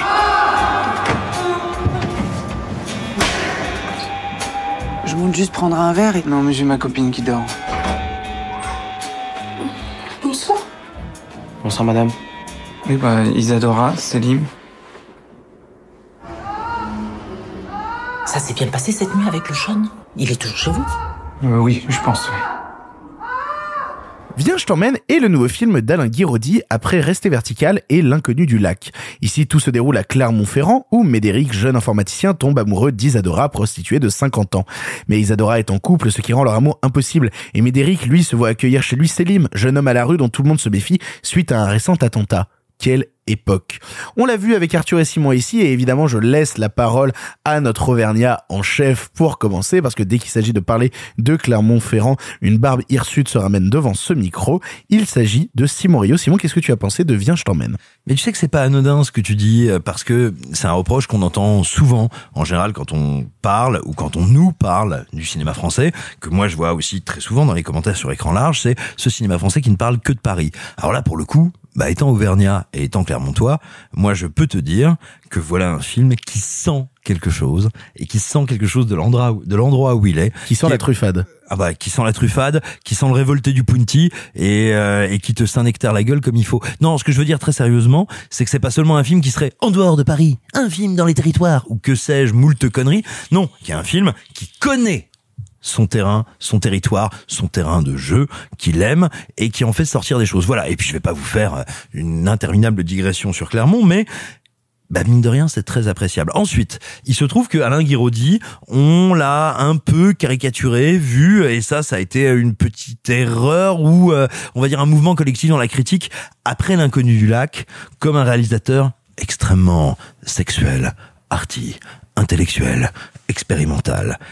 Ce qu'on peut dire éventuellement, oui, euh, de l'inconnu du lac, même si, à titre personnel, je ne souscris pas à cette analyse, mais je l'entends. Elle me semble pas déconnante. En revanche, non. Alain Guiraudy, c'est à la base un réalisateur de comédie, de vaudeville, dans lequel, on va dire, le principe fondamental, c'est la sexualité comme outil d'émancipation et de, et outil salvateur, outil qui révèle tout, et on va dire outil qui nous permet de revenir, de revenir vers le vaudeville, et je veux dire la noblesse du vaudeville, le grand fédo, tout ça, et c'est ce qu'il va utiliser dans Viens, je t'emmène, et Viens, je t'emmène, c'est ce film où tout le monde baisouille, a envie de baisouiller, et se retrouve avec une espèce de mélange de lâcheté, petite veulerie, grande libération, grande surprise, énormes érections, à se retrouver, se surprendre, s'étonner, s'amuser. Moi, Clermont est une ville dans laquelle j'ai toujours vécu quelque chose, et je parle pas que de sexualité, mais quelque chose de l'ordre d'une grande intersectionnalité et rencontre et surprise, parce que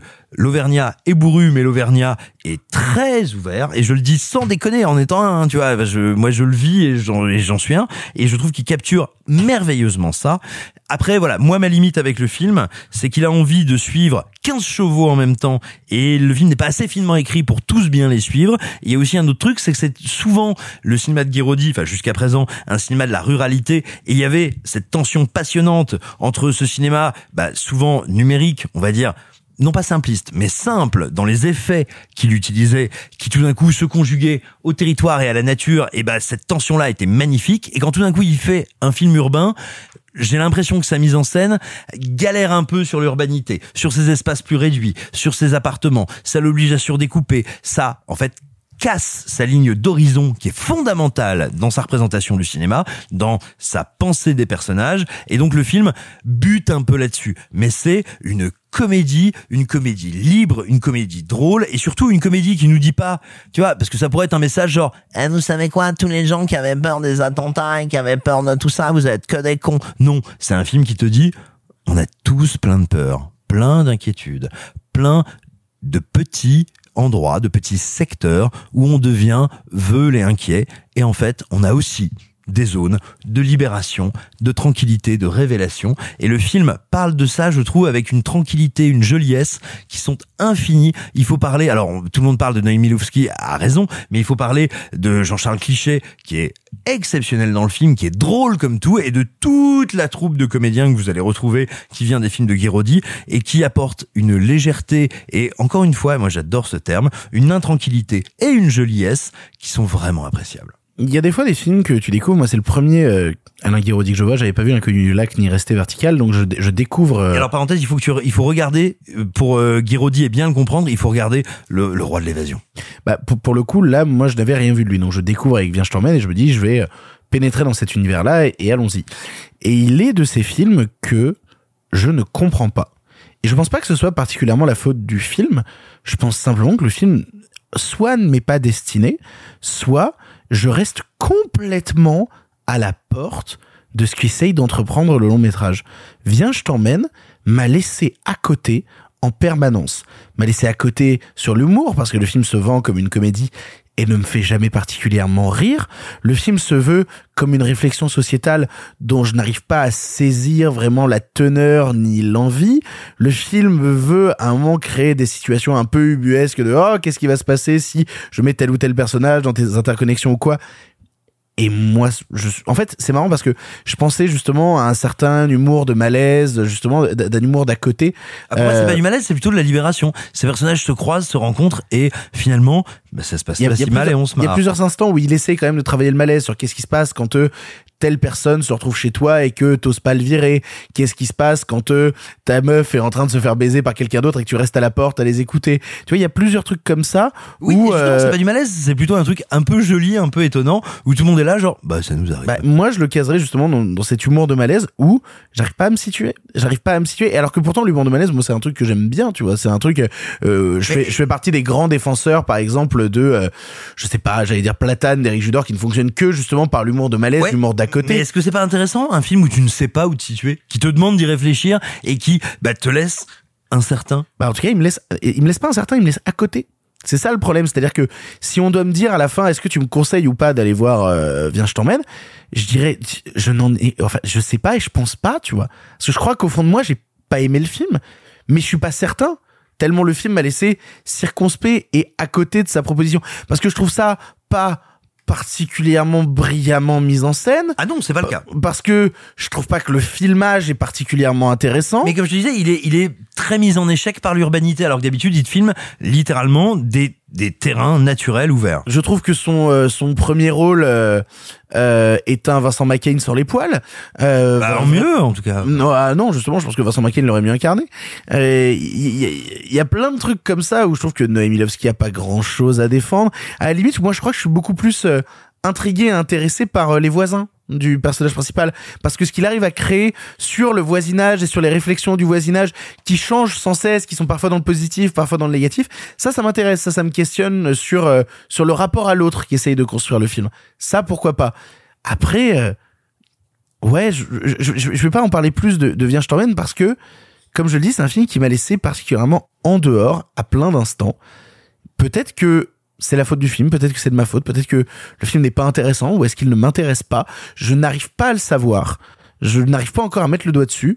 En l'état, quand je regarde Viens, je t'emmène, je peux pas m'empêcher de me dire que cinématographiquement, ça ne m'intéresse pas et ce que ça raconte ne me saisit jamais. Du coup, du coup, du coup, t'aimes moyen. Bah, du coup, j'aime moyen, tu vois. Arthur. Bah, ce qui est intéressant en tout cas, c'est que ton sentiment n'est pas singulier puisque j'ai ressenti exactement la même chose. Ah oui, d'accord. Donc il y a quelque chose effectivement de peut-être euh, que c'est un film qui peut laisser de côté si on n'est pas habitué à connaître les codes, si on n'est pas habitué à voir son auteur. Euh, moi j'avais vu l'inconnu du lac. Mais le film n'a pas grand chose à voir effectivement euh, à, à celui-ci. Et il revient plutôt à la base de ce que de ce qu'est le cinéma de Guiraudy. Hein. Sauf que moi la base je la connais pas non plus. Non mais c'est pour te toi Ouais, ouais. te, te situer. C'est plus proche du cinéma de Guiraudy en général que ne l'était l'inconnu du lac, qui Mais était plutôt une rupture. Mais par contre, ce qui est intéressant, c'est que moi, j'ai beaucoup aimé l'inconnu du lac. Et je m'étais dit, du coup, ça devrait me plaire, même si c'est un peu différent, je vais peut-être y retrouver des choses. En fait, j'y retrouve pas grand chose, justement. Pareil, en fait, t'as as vraiment résumé toute ma pensée, Victor, donc j'aurais pas grand chose à dire de plus. Euh, c'est intéressant que tu parles de, de libération, euh, Simon, parce que moi, il y a un peu ce truc de, euh, pendant tout le film, en fait, il y a eu un moment où je crois que j'ai un peu décroché, où je me demandais qui représente quoi dans la société. Où tu sais, il y a le facho, il y a le misogyne, il y a. Et, le film brouille tout ça. Et en Eh fait, ben- le facho, il a aussi ses côtés incroyablement bons et gentils. Le type, ce héros dont on se dit au début qu'il est généreux et bienveillant, c'est aussi un énorme lâche. Alors oui, mais vu que j'ai passé mon temps à me demander qui représente quoi, en fait, j'ai quand même mis les gens dans les cases. Et du coup, j'ai un peu cette sensation que euh, plutôt que de les libérer, il les a mis prisonniers de leurs euh, caractéristiques. Je sais pas si tu vois ce que je veux dire. Non, je vois ce que tu veux dire, mais je me dis en fait, vous êtes vraiment de droite et vous êtes pas vraiment des partout. et ben, et ben, c'est intéressant parce que pareil, je me suis dit, euh, j'ai cru comprendre que c'est quand même quelqu'un qui est profondément à gauche. Quelle réflexion il a sur la société? Qu'est-ce qu'il veut me faire comprendre? Et en fait, je comprends pas ce qu'il veut me faire dire. Et je comprends pas bien. Il veut te faire dire que les terroristes, faut leur faire lire euh, Astérix et Tintin et qu'après ils vont mieux. Tu vois, il y a ce Non, truc. Il veut te dire aussi que justement beaucoup de nos catégories et de nos cases n'ont pas grand sens et que en fait les cases avec lesquelles pensent ces personnages sont bien plus limitatives que ce que eux sont. Sauf que j'aurais aimé le comprendre.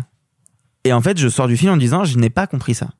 Et, et du coup, ton analyse, je la trouve hyper intéressante. Et peut-être faudrait-il que je le revoie. Je te cache pas que j'ai un petit peu la flemme, mais peut-être peut-être faudrait-il que je le revoie en ayant en tête ce que tu viens de dire, parce qu'en fait, je l'ai vu vierge et vraiment impossible de déceler tout ça. Impossible de déceler quelconque message. Je sens qu'il veut raconter plein de choses, mais je ne sais pas quoi.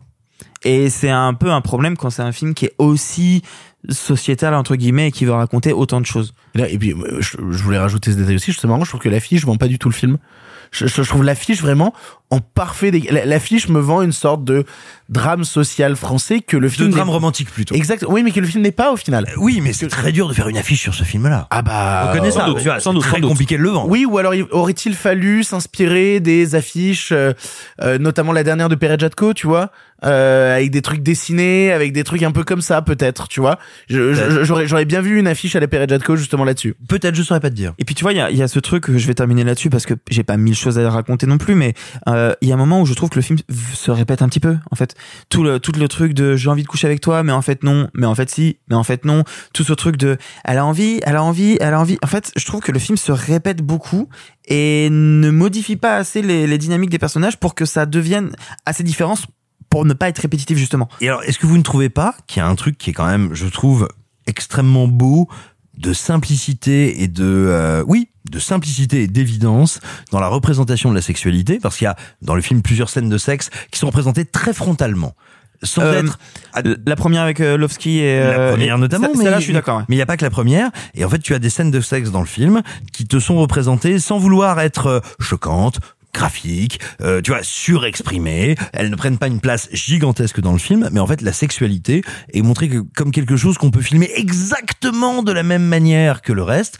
quelque chose qui nous raconte les personnages et qui nous, qui nous raconte le rapport tant à leur corps qu'au corps de l'autre. Et moi, je trouve, c'est pas, c'est évidemment pas une nouveauté chez Guiraudy, c'est plutôt une constante, mais que le rapport à la sexualité chez Guiraudy est un rapport que je trouve apaisé et apaisant. Parce que Sans c'est un, truc très clermontois, la branlette espagnole pendant les attentats Bah, euh, si tu veux, on va faire péter un truc et je te montre. Vous l'aurez compris, on est un peu divisé sur Vierge t'emmène, on vous laissera le découvrir en salle pour vous faire votre propre avis. Il y a trois films en bref cette semaine, des films qu'on n'avait pas traités dans la thématique présent et qu'on allait mettre en bref, c'est l'heure des films en bref. Ça va durer encore longtemps. Eh bien, vous, qu'est-ce que vous faites dans les bras de mon cocher? Vous en avez encore beaucoup du sensationnel comme ça? Pourquoi vous pensez qu'on ne prend pas le cinéma au sérieux? Cette ligne est sur écoute. Il va me falloir être bref. En bref, cette semaine, Robuste est le premier film de Constance Meyer avec Gérard Depardieu et Déborah Lukumoena, découverte dans Divine. Ici, Georges, une star de cinéma vieillissante, se voit attribuer comme seule compagnie une assistante remplaçante, Aïssa, avec qui une relation va difficilement se nouer. Je vais vous en parler en bref un peu rapidement parce qu'en fait, on en a déjà parlé à Cannes, on avait abordé la question et euh, on avait parlé assez longuement avec Sophie à Cannes. Donc moi, mon visionnage remonte justement à juillet, autant vous dire que le film s'est un peu perdu dans mon esprit. Il en reste quelques trucs que je voulais euh, ramener sur la table et si vous voulez en savoir plus, bah, je vous laisse écouter. Je crois que c'est le jour 2, c'est l'épisode où on a parlé d'Annette. Euh, donc euh, n'hésitez pas à aller l'écouter. C'était mon premier épisode? C'est vrai, c'était la première fois que tu participais à Pardon euh, Arthur. Et pour le coup, Robuste a plein de choses intéressantes dedans. Déjà dans le fait que Constance Meyer arrive à faire des trucs avec Depardieu, c'est quand même un miracle. Elle l'avait déjà dirigé euh, dans, un court métrage et là c'est son premier long Robuste. Et il y a plusieurs choses intéressantes qui en ressortent, notamment dans le fait que ça fait depuis Mammouth que euh, Gérard Depardieu a décidé qu'il arrêtait de jouer la comédie, qu'il serait Gérard Depardieu qui fait des trucs. Et là c'est une nouvelle fois Gérard Depardieu qui fait des trucs. Et là donc c'est Gérard Depardieu qui fait Gérard Depardieu, une star de cinéma vieillissante. Et ça va jusque même l'auto-référence puisque euh, Depardieu à un moment dit ah moi j'aime pas Air France, blablabla, des références donc à euh, certaines phrases que qui a pu avoir Gérard Depardieu dans le passé. Ce qui est intéressant, c'est que Constance Meyer décide de mettre en place une relation où euh, Déborah Lukumoena, justement, elle, c'est une brute. C'est-à-dire, c'est une nana euh, qui est euh, fort en chair, qui est plus grande que Depardieu, et qui, justement, pour la première fois, là où Depardieu a toujours été ce personnage assez monstrueux, utilisé de manière monstrueuse à l'écran, et ben, Comme un ogre. c'est ça. Et ben, on lui met quelqu'un de plus grand que lui. On lui met quelqu'un de plus imposant que lui. Et comment Depardieu, du coup, se trouve dans la position de dominer et plus de dominateur. Et donc, quelle est la fébrilité qu'on peut rechercher là-dedans? Quel est tout ce genre de trucs-là Je pense que c'est la proposition la plus intéressante avec Depardieu qu'on a eu au cours des trois dernières semaines parce qu'il était quand même la semaine dernière dans Maison de retraite, euh, non, dans Maigret et la semaine d'avant dans Maison de retraite. J'ai beaucoup- J'ai beaucoup l'idée, tu sais, c'est la proposition la plus intéressante des trois dernières semaines pour te dire à quel point le mec est partout. Quoi. Mais oui, il est là toutes les semaines dans un nouveau film, c'est quand même assez terrible. Après, t'as pas vu Maison de retraite? Ah oui, mais j'ai pas envie. Ah oui, mais tu peux pas dire il est mieux, tu sais pas. Non, si, si, si, si, il peut le dire, il peut le dire. il- Ok.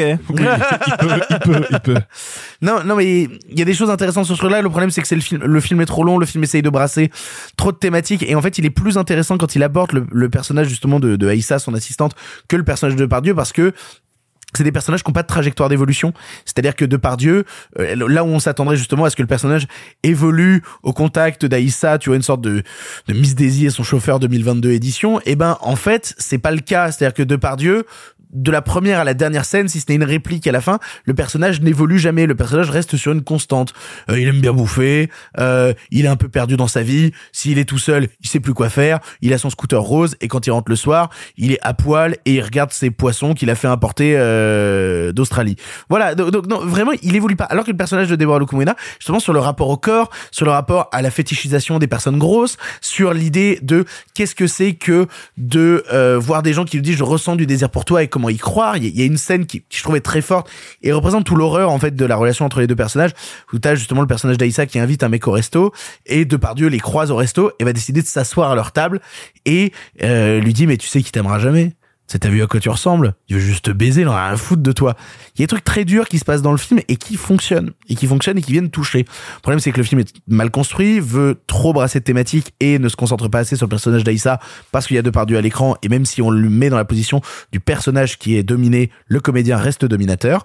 Et du coup, ça fonctionne assez moyennement par instant. C'est une proposition intéressante. Si jamais voilà, vous devez choisir entre les trois derniers films avec Depardieu qui sont en salle, moi je te conseillerais plutôt celui-là. Je me permets juste de rajouter un tout petit truc. Oui. Euh, si tu n'y vois pas d'inconvénient. Victor. faut savoir que je, je n'ai pas vu Robuste, donc je vais pas parler du film. Mais il y a dans le casting du film euh, une actrice entre grosses guillemets débutante parce que j'aime vraiment pas ce terme-là, mais bon, c'est le fait, euh, qui s'appelle Megan Northam, euh, qui joue Cosmina. Si, ma- si J'en ai aucune putain d'idée. voilà, bah en tout cas c'est le nom qu'elle a sur Wikipédia, donc peut-être c'est pas le bon nom, mais en tout cas il y a cette actrice-là dans le film, dans ce film, et il se trouve que Cette actrice-là, il y a quelques années maintenant, euh, je l'ai croisée parce que j'avais des amis euh, acteurs dans un conservatoire du 18e arrondissement de Paris et elle faisait partie de cette promo-là. Et je me souviens m'être dit, euh, et c'est vraiment une anecdote, hein, mais je me souviens m'être dit euh, en la voyant jouer une pièce de théâtre euh, dont je n'ai pas souvenir, cette meuf-là, je suis sûr qu'elle va percer un jour ou l'autre, et il se trouve qu'elle est à l'affiche de Robuste, et qu'elle sera à l'affiche de plusieurs autres longs métrages. Je pense, je fais un pari sur l'avenir, je profite du fait que tu parles du film, je pense que euh, on reparlera de cette, de cette actrice-là à l'avenir. Voilà, c'est tout. Il n'y a pas de souci, c'était l'anecdote. Exactement. Et ben, Bah, il faut bien mettre un petit peu d'anecdotique de temps en temps. Exactement. Et en ce qui s'agit de Robuste, bah, allez le voir, faites-vous votre propre avis. Après, je dis quoi? Je n'ai pu renoncer à vous aimer. Quel texte de merde. Et personne ne vous oblige à rester. hein? Personne m'oblige, mais moi j'aime faire mon travail. Me faire bien. Moi, non. Moi, j'aime faire chier, moi. Toujours en bref, Rien à foutre est le premier film d'Emmanuel Mar et Julie Lecoustre où l'on suit Adèle Exarchopoulos dans le rôle d'une hôtesse de l'air de compagnie low cost. On y découvre sa vie, ses rapports sociaux, ses envies d'évolution professionnelle et autour de cela, ses douleurs enfouies. Simon nous en parle en bref. C'est leur premier long métrage de fiction, mais avant, tous les deux, ils avaient fait d'un château l'autre. L'histoire d'un jeune type qui est étudiant, qui est logé chez une vieille femme en fauteuil roulant qui n'est plus vraiment étudiante. Et donc c'était déjà une opposition, un conflit. Eh bien, on retrouve l'opposition et le conflit dans Rien à foutre. Parce que c'est... euh, Waouh Je suis hôtesse de l'air, tiens, on se marre, tiens, on boit des coups, tiens, c'est drôle, oh, c'est le bordel, mais bon, qu'est-ce que c'est marrant le bordel Ah non, le bordel s'arrête. Notre société capitaliste arrive même à te rendre, on va dire, visible. C'est pas nouveau, hein. Euh, dire que le boulot d'hôtesse de l'air, c'est un boulot d'ouvrier airs, bah, d'ouvrier airs, de l'aérien, c'est pas exactement quelque chose de novateur, mais ça a rarement été montré à ce point intelligemment, c'est-à-dire à quel moment se situe la bascule quand tout simplement, eh bien, euh, les trucs rigolos, les trucs bordéliques deviennent les choses qui t'ont fait monter dans staff, qui te font aimer staff et qui font qu'à un moment on va pouvoir t'écarter, qu'à un moment ça va pouvoir s'arrêter. Et en fait, le film, il a une immense valeur, c'est qu'il te donne à voir la matérialité d'un métier, la matérialité de l'activité. Tu vois, c'est ce moment où tu as ce mélange de comédiens et de comédiens non professionnels, enfin de comédiens et de non comédiens, qui commencent à te dire genre mais attends, tu as bu là? Non, j'ai pas bu hier. Non, attends, je sens que tu sens l'alcool. Ouais, j'ai bu un verre. Bah peut-être que je vais pas pouvoir te garder. Mais qu'est-ce qui se passe? Et tout d'un coup, à la fois le tarmac,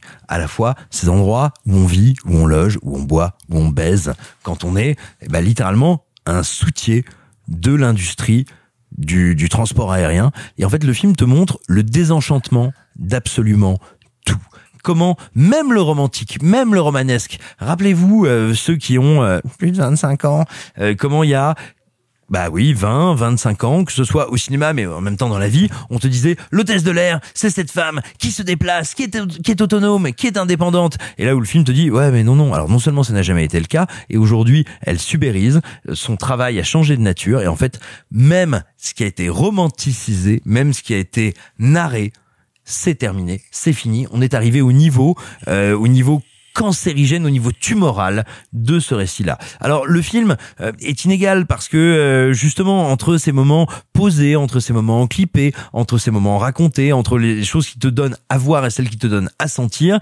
il n'est pas toujours équilibré. Néanmoins, il arrive à te faire un truc, c'est commencer comme une espèce de comédie acide générationnelle un peu méchante pour se transformer en grand constat mélancolique que je trouve par endroits d'une puissance et par petits éclats d'une grâce assez belle. Et là où moi il me plaît énormément, ça pourrait être un film Welbeckien. Ça pourrait être un film qui te dit, bah vous savez quoi, être un transporteur de l'air, être euh, quelqu'un qui amène le rêve dans les avions, bah finalement c'est un peu être une pute. Et la vie est horrible. Et en fait c'est un film qui te dit, non, ce système est horrible, mais ceux qui en sont les acteurs ont les moyens, non pas de le réenchanter, mais de se vivre, de s'en échapper. C'est une nécessité. Et pour moi, c'est un film qui est à la fois absolument désespéré et pourtant gorgé d'espoir. Et ça, je trouve ça extrêmement intéressant. Encore une fois, c'est un film inégal, c'est un film imparfait, c'est un film qui est superbement porté par Adèle Exarchopoulos et c'est un film qui a une interaction entre comédiens et non comédiens ou non professionnels que je trouve assez passionnant et qui a un vrai rapport de fascination, d'horreur et de sidération par rapport à notre quotidien et notre quotidien libéralisé. How long did you, do you have working? I have to watch on my Instagram. They are beautiful like they are on their picture. I could be dressed like nothing for working in their condition. They're going everywhere. Where are we going? Les gens, bah, je les aime pendant deux heures et puis après, salut. Can you stay with me? Please.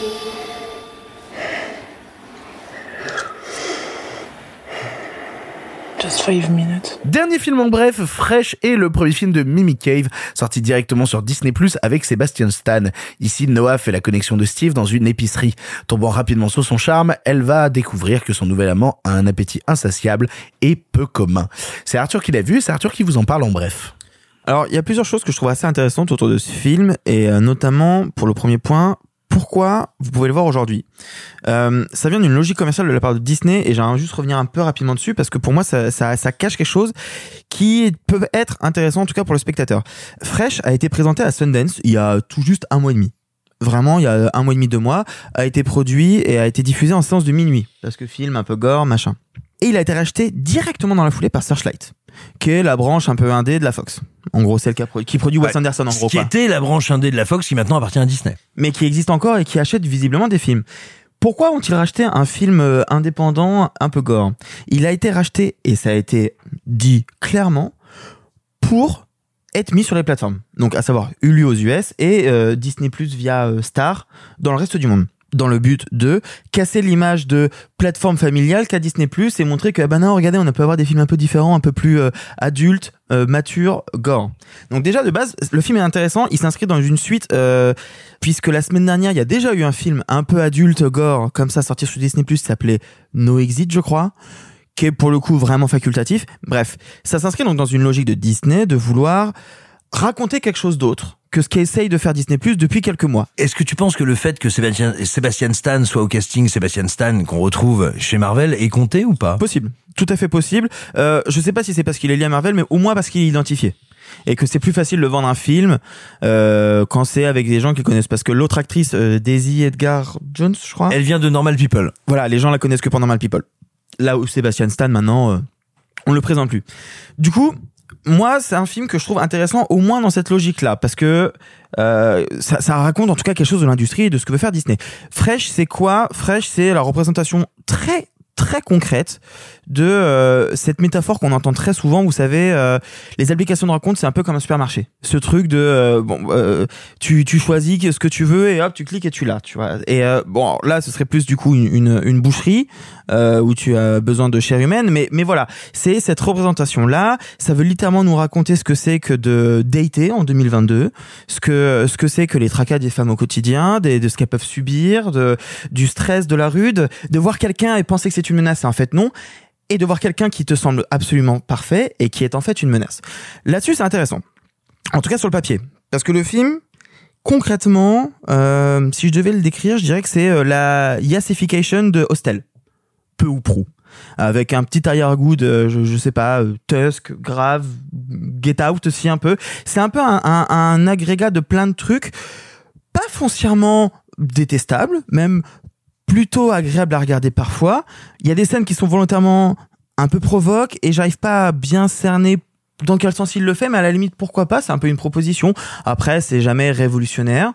Il y a quand même quelques trucs vraiment bien faits. Je trouve, je pense notamment à, à, la réalisation. J'ai l'impression que vraiment la caméra est bien placée en permanence, que euh, il y a des plans très très très serrés qui vont accentuer un ressort comique ou un ressort horrifique.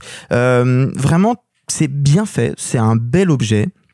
C'est bien incarné aussi, il faut le dire. Sébastien Stan joue, à part une scène qui est un peu grossière, je trouve, et peu subtile, euh, globalement bien, il faut le dire, parce que Sébastien Stan ne joue pas toujours bien. Pas toujours. Donc quand c'est bien fait, faut le dire. Après, est-ce que le film, on s'en souvient? Je vous cache pas que je l'ai vu il y a deux semaines et que le seul, la seule chose dont je me souviens réellement, c'est que ça faisait longtemps que j'avais pas vu Charlotte Lebon. Car il y a cette bonne vieille Charlotte Lebon qu'on n'a pas vue depuis bien longtemps. Et Eh donc ben. ça, ça fait quand même toujours plaisir. Donc si vous avez envie de voir Charlotte Lebon, allez-y. Si vous avez envie de voir pourquoi, euh, comment Disney veut se diversifier, pourquoi pas. Si vous voulez vous amuser, pourquoi pas. Euh, si vous voulez voir un excellent film, passez votre chemin. about giving. Giving yourself over to somebody. Becoming one forever. That's love.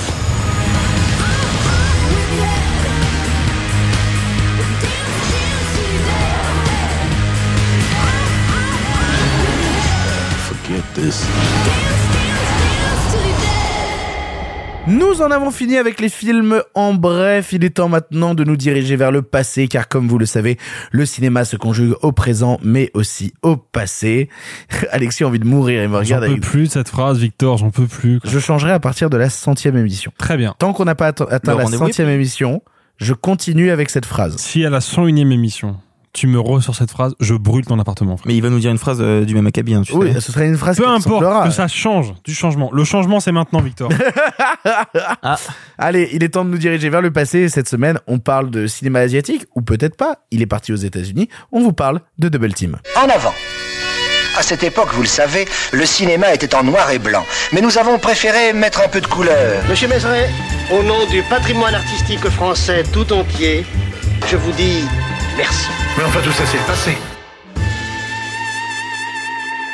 Can you fly a plane? Like a bird.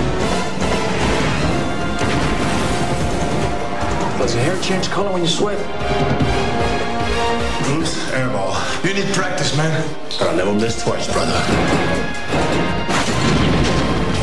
Jean-Claude Van Damme. Dennis Rodman. They don't play by the rules. Sorry. Double team. Who does your hair? Siegfried or Roy? No hurt jokes today, okay? Double Team est un long métrage de Tsui Hark dont nous avions déjà parlé à l'époque avec le festin chinois, ici dans une escapade américaine avec dans son casting Jean-Claude Van Damme et le basketteur Dennis Rodman. Il y raconte l'histoire de Jack Quinn, ancien agent antiterroriste, obligé de reprendre du service pour lutter contre son ennemi juré, Stavros, joué par Mickey Rourke, au point de devoir même y laisser sa vie. Ressortant en Blu-ray à la moitié du mois de mars chez ESC, on s'est dit que c'était l'occasion de reparler de Tsui Hark et puis d'aborder la carrière de notre bon vieux Jean-Claude Van Damme. Alors je pose cette question tant attendue, qui qui c'est JCVD Alors, euh, Jean-Claude Van Damme, c'est la plus grande action star de l'histoire du cinéma hollywoodien. Voilà, je le dis, je le pose là, euh, je, je l'assume complètement. Eh ben. Non, en fait, je, je dis ça un peu de manière provocateur parce que, enfin, provocatrice, pardon. Euh, en fait, moi, je, ce qui me plaît beaucoup avec Jean-Claude Van Damme, c'est qu'il a un truc. Il a un truc que aucune autre action star n'a, même euh, un mec comme Sylvester Stallone que par ailleurs j'adule pour ses réalisations, pour ses points de vue et pour son, sa grande intelligence et sa grande culture. Jean-Claude Van Damme, qu'il soit en train de tourner pour John Woo, pour Choi Ark, pour Peter Iams ou pour quantité de, de cinéastes importants de la série B d'action de l'époque, ou qu'il soit en train de tourner dans un direct ou DVD fauché à 2000 euros, euh, tourné à Bucarest et destiné à se noyer dans le marché euh, de la vente euh, de la vente en ligne. Eh ben, il, a, le même nom. Déjà, il, Il s'appelle pareil. non, mais déjà, il a le meilleur pseudonyme parce que c'est pas son vrai nom, hein, évidemment. Jean-Claude Van Damme, son vrai nom, c'est Jean-Claude Camille Van Varenberg. Voilà, vous aurez appris un truc ce soir. Ah, c'est stylé pourtant. Euh, c'est stylé, mais ça vend mal aux États-Unis, donc il s'est renommé Ah ouais. Van Damme. Peu importe le film qu'il fait, Jean-Claude Van Damme est toujours à 200%. Et cette espèce de, de fraîcheur, de candeur qui fait que peu importe le rôle auquel il se confronte, il donne toujours le maximum de lui-même. Moi, ça me bouleverse. Et je dis ça au premier degré. C'est-à-dire que j'ai vraiment l'impression, quand je vois Jean-Claude Van Damme dans un film, de voir le moi adolescent qui, devant, enfin le moi enfant même, qui devant James Bond, Retour vers le futur ou Indiana Jones, rêvait non pas de devenir cinéaste ou de travailler dans le cinéma, mais rêvait d'être un héros de cinéma. Et moi, je vois ça chez Jean-Claude Van Damme. Et c'est particulièrement prégnant dans les quelques films qu'il a fait avec des stars je parle de réalisateur hein, pour le coup, du cinéma hongkongais, à savoir John Woo avec Chasse à l'homme, Ringo Lam avec Risque Maximum, Réplicante et In Hell. Je vous conseille Risque Maximum qui est pas un très grand film, mais il y a quand même Jean-Claude Van Damme et Jean-Hugues Anglade dans le même C'est film. le risque minimum de passer un mauvais moment. Exactement. Je, je lisais Et dans, donc, je lisais dans Soya. Mad Movies, ils, ils essayaient de, de reconsidérer vachement euh, Réplicante de Ringolam que j'ai pas vu parce qu'il parlait de. Moi non plus, je l'ai pas vu. En fait, en fait, il parlait de Michael Rooker euh, et notamment le bah, vu que le film met en duo Jean-Claude Van Damme et Michael Rooker, il disait que c'était pas mal de revoir Réplicante et de le remettre en perspective. Est-ce que ça vaut le coup Réplicante euh, de Ringolam ou pas? Ah, Simon est non, non, non, c'est c'est un petit plaisir de série B, mais euh, il faut pas le surestimer. D'accord. C'est un plaisir de série B. Si vous voulez voir une série B, une jolie vendamerie, mais il faut pas le prendre pour plus que ça. Non, par contre, si vous voulez voir une grande vendamerie, je vous conseille vivement Double Impact. Oh, Jean-Claude Van oui. Damme joue deux frères jumeaux, c'est extraordinaire. Je pèse mes mots, c'est une dinguerie. J'arrive Euh, pas à savoir si tu le dis premier degré ou si tu le dis avec une certaine non, mais forme de en- cynisme. en- en- encore une fois, encore une fois, je suis premier degré parce que je trouve que Jean-Claude Van Damme croit dans tout ce qu'il fait. Et ça, c'est quand même, il y, a aucun autre acteur. Si vous prenez Chuck Norris, Chuck Norris, à partir du milieu des années 90, il en a plus rien à foutre. Mais vraiment, il en a plus rien à foutre. Il cachetonne, il fait les gros yeux et ça passe. Comme Steven Seagal. Ou Bruce Willis, alors, comme en ce Steven moment. Seagal, Mais dès son comme ils premier l'ont film. tous fait comme ils l'ont autre. tous fait. Même ceux qu'on adore. Exactement. Stallone dans Arrête ou ma mère va tirer, vous sentez bien qu'il croit plus à ce qu'il fait. Jean-Claude Van Damme, peu importe le film, peu importe la qualité de l'entreprise, il est toujours à 200% et c'est son caractère unique. Mais parce que Van Damme est un mauvais acteur qui veut se battre pour faire mieux que ce qu'il serait autrement. C'est un immense artiste martial, c'est un immense technicien physique, c'est un type qui sait qu'il joue mal, donc il sait qu'il doit jouer à 200% et qu'il doit absolument tout donner, sauf dans le dernier mercenaire sur Netflix, c'est honteux. Mais ce que je veux dire, c'est que tu as raison. La beauté de Van Damme, c'est que c'est Tintin qui a pris de la cocaïne. En fait, ce qui me, ce qui me, ce qui me, ce qui me trouble beaucoup avec Jean-Claude Van Damme, et c'est particulièrement le cas dans Double Team, c'est que ce gars-là a une sensibilité dont, comme je l'ai dit, il est à fond dans son jeu, mais il a une sensibilité de cinéma qui d'un seul coup donne à sa performance et à son parcours d'acteur une dimension supplémentaire. Faut pas oublier un truc, c'est que quand Jean-Claude Van Damme, et ça, il faut le rappeler, quand Jean-Claude Van Damme va chercher les réalisateurs stars de Hong Kong, c'est pas parce qu'il a besoin de redonner euh, une certaine aura à sa filmographie. C'est parce que il est fan de ces gars-là. Il connaît leurs films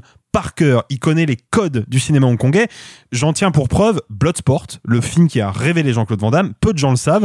Le film a été remonté par Jean-Claude Van Damme lui-même parce que le premier montage a tellement dégoûté les producteurs qu'ils n'ont pas voulu sortir le film. Et Jean-Claude Van Damme a négocié avec les producteurs de la Canon, donc à savoir Menahem Golan et Yoram Globus, qui sont deux espèces de tarés qui ont fait tout le cinéma euh, d'action des années 80. Il a renégocié avec eux en leur disant, écoutez, vous me filez les rushs, vous me filez une salle de montage et un monteur, et moi je supervise le montage et on verra ce que ça donne.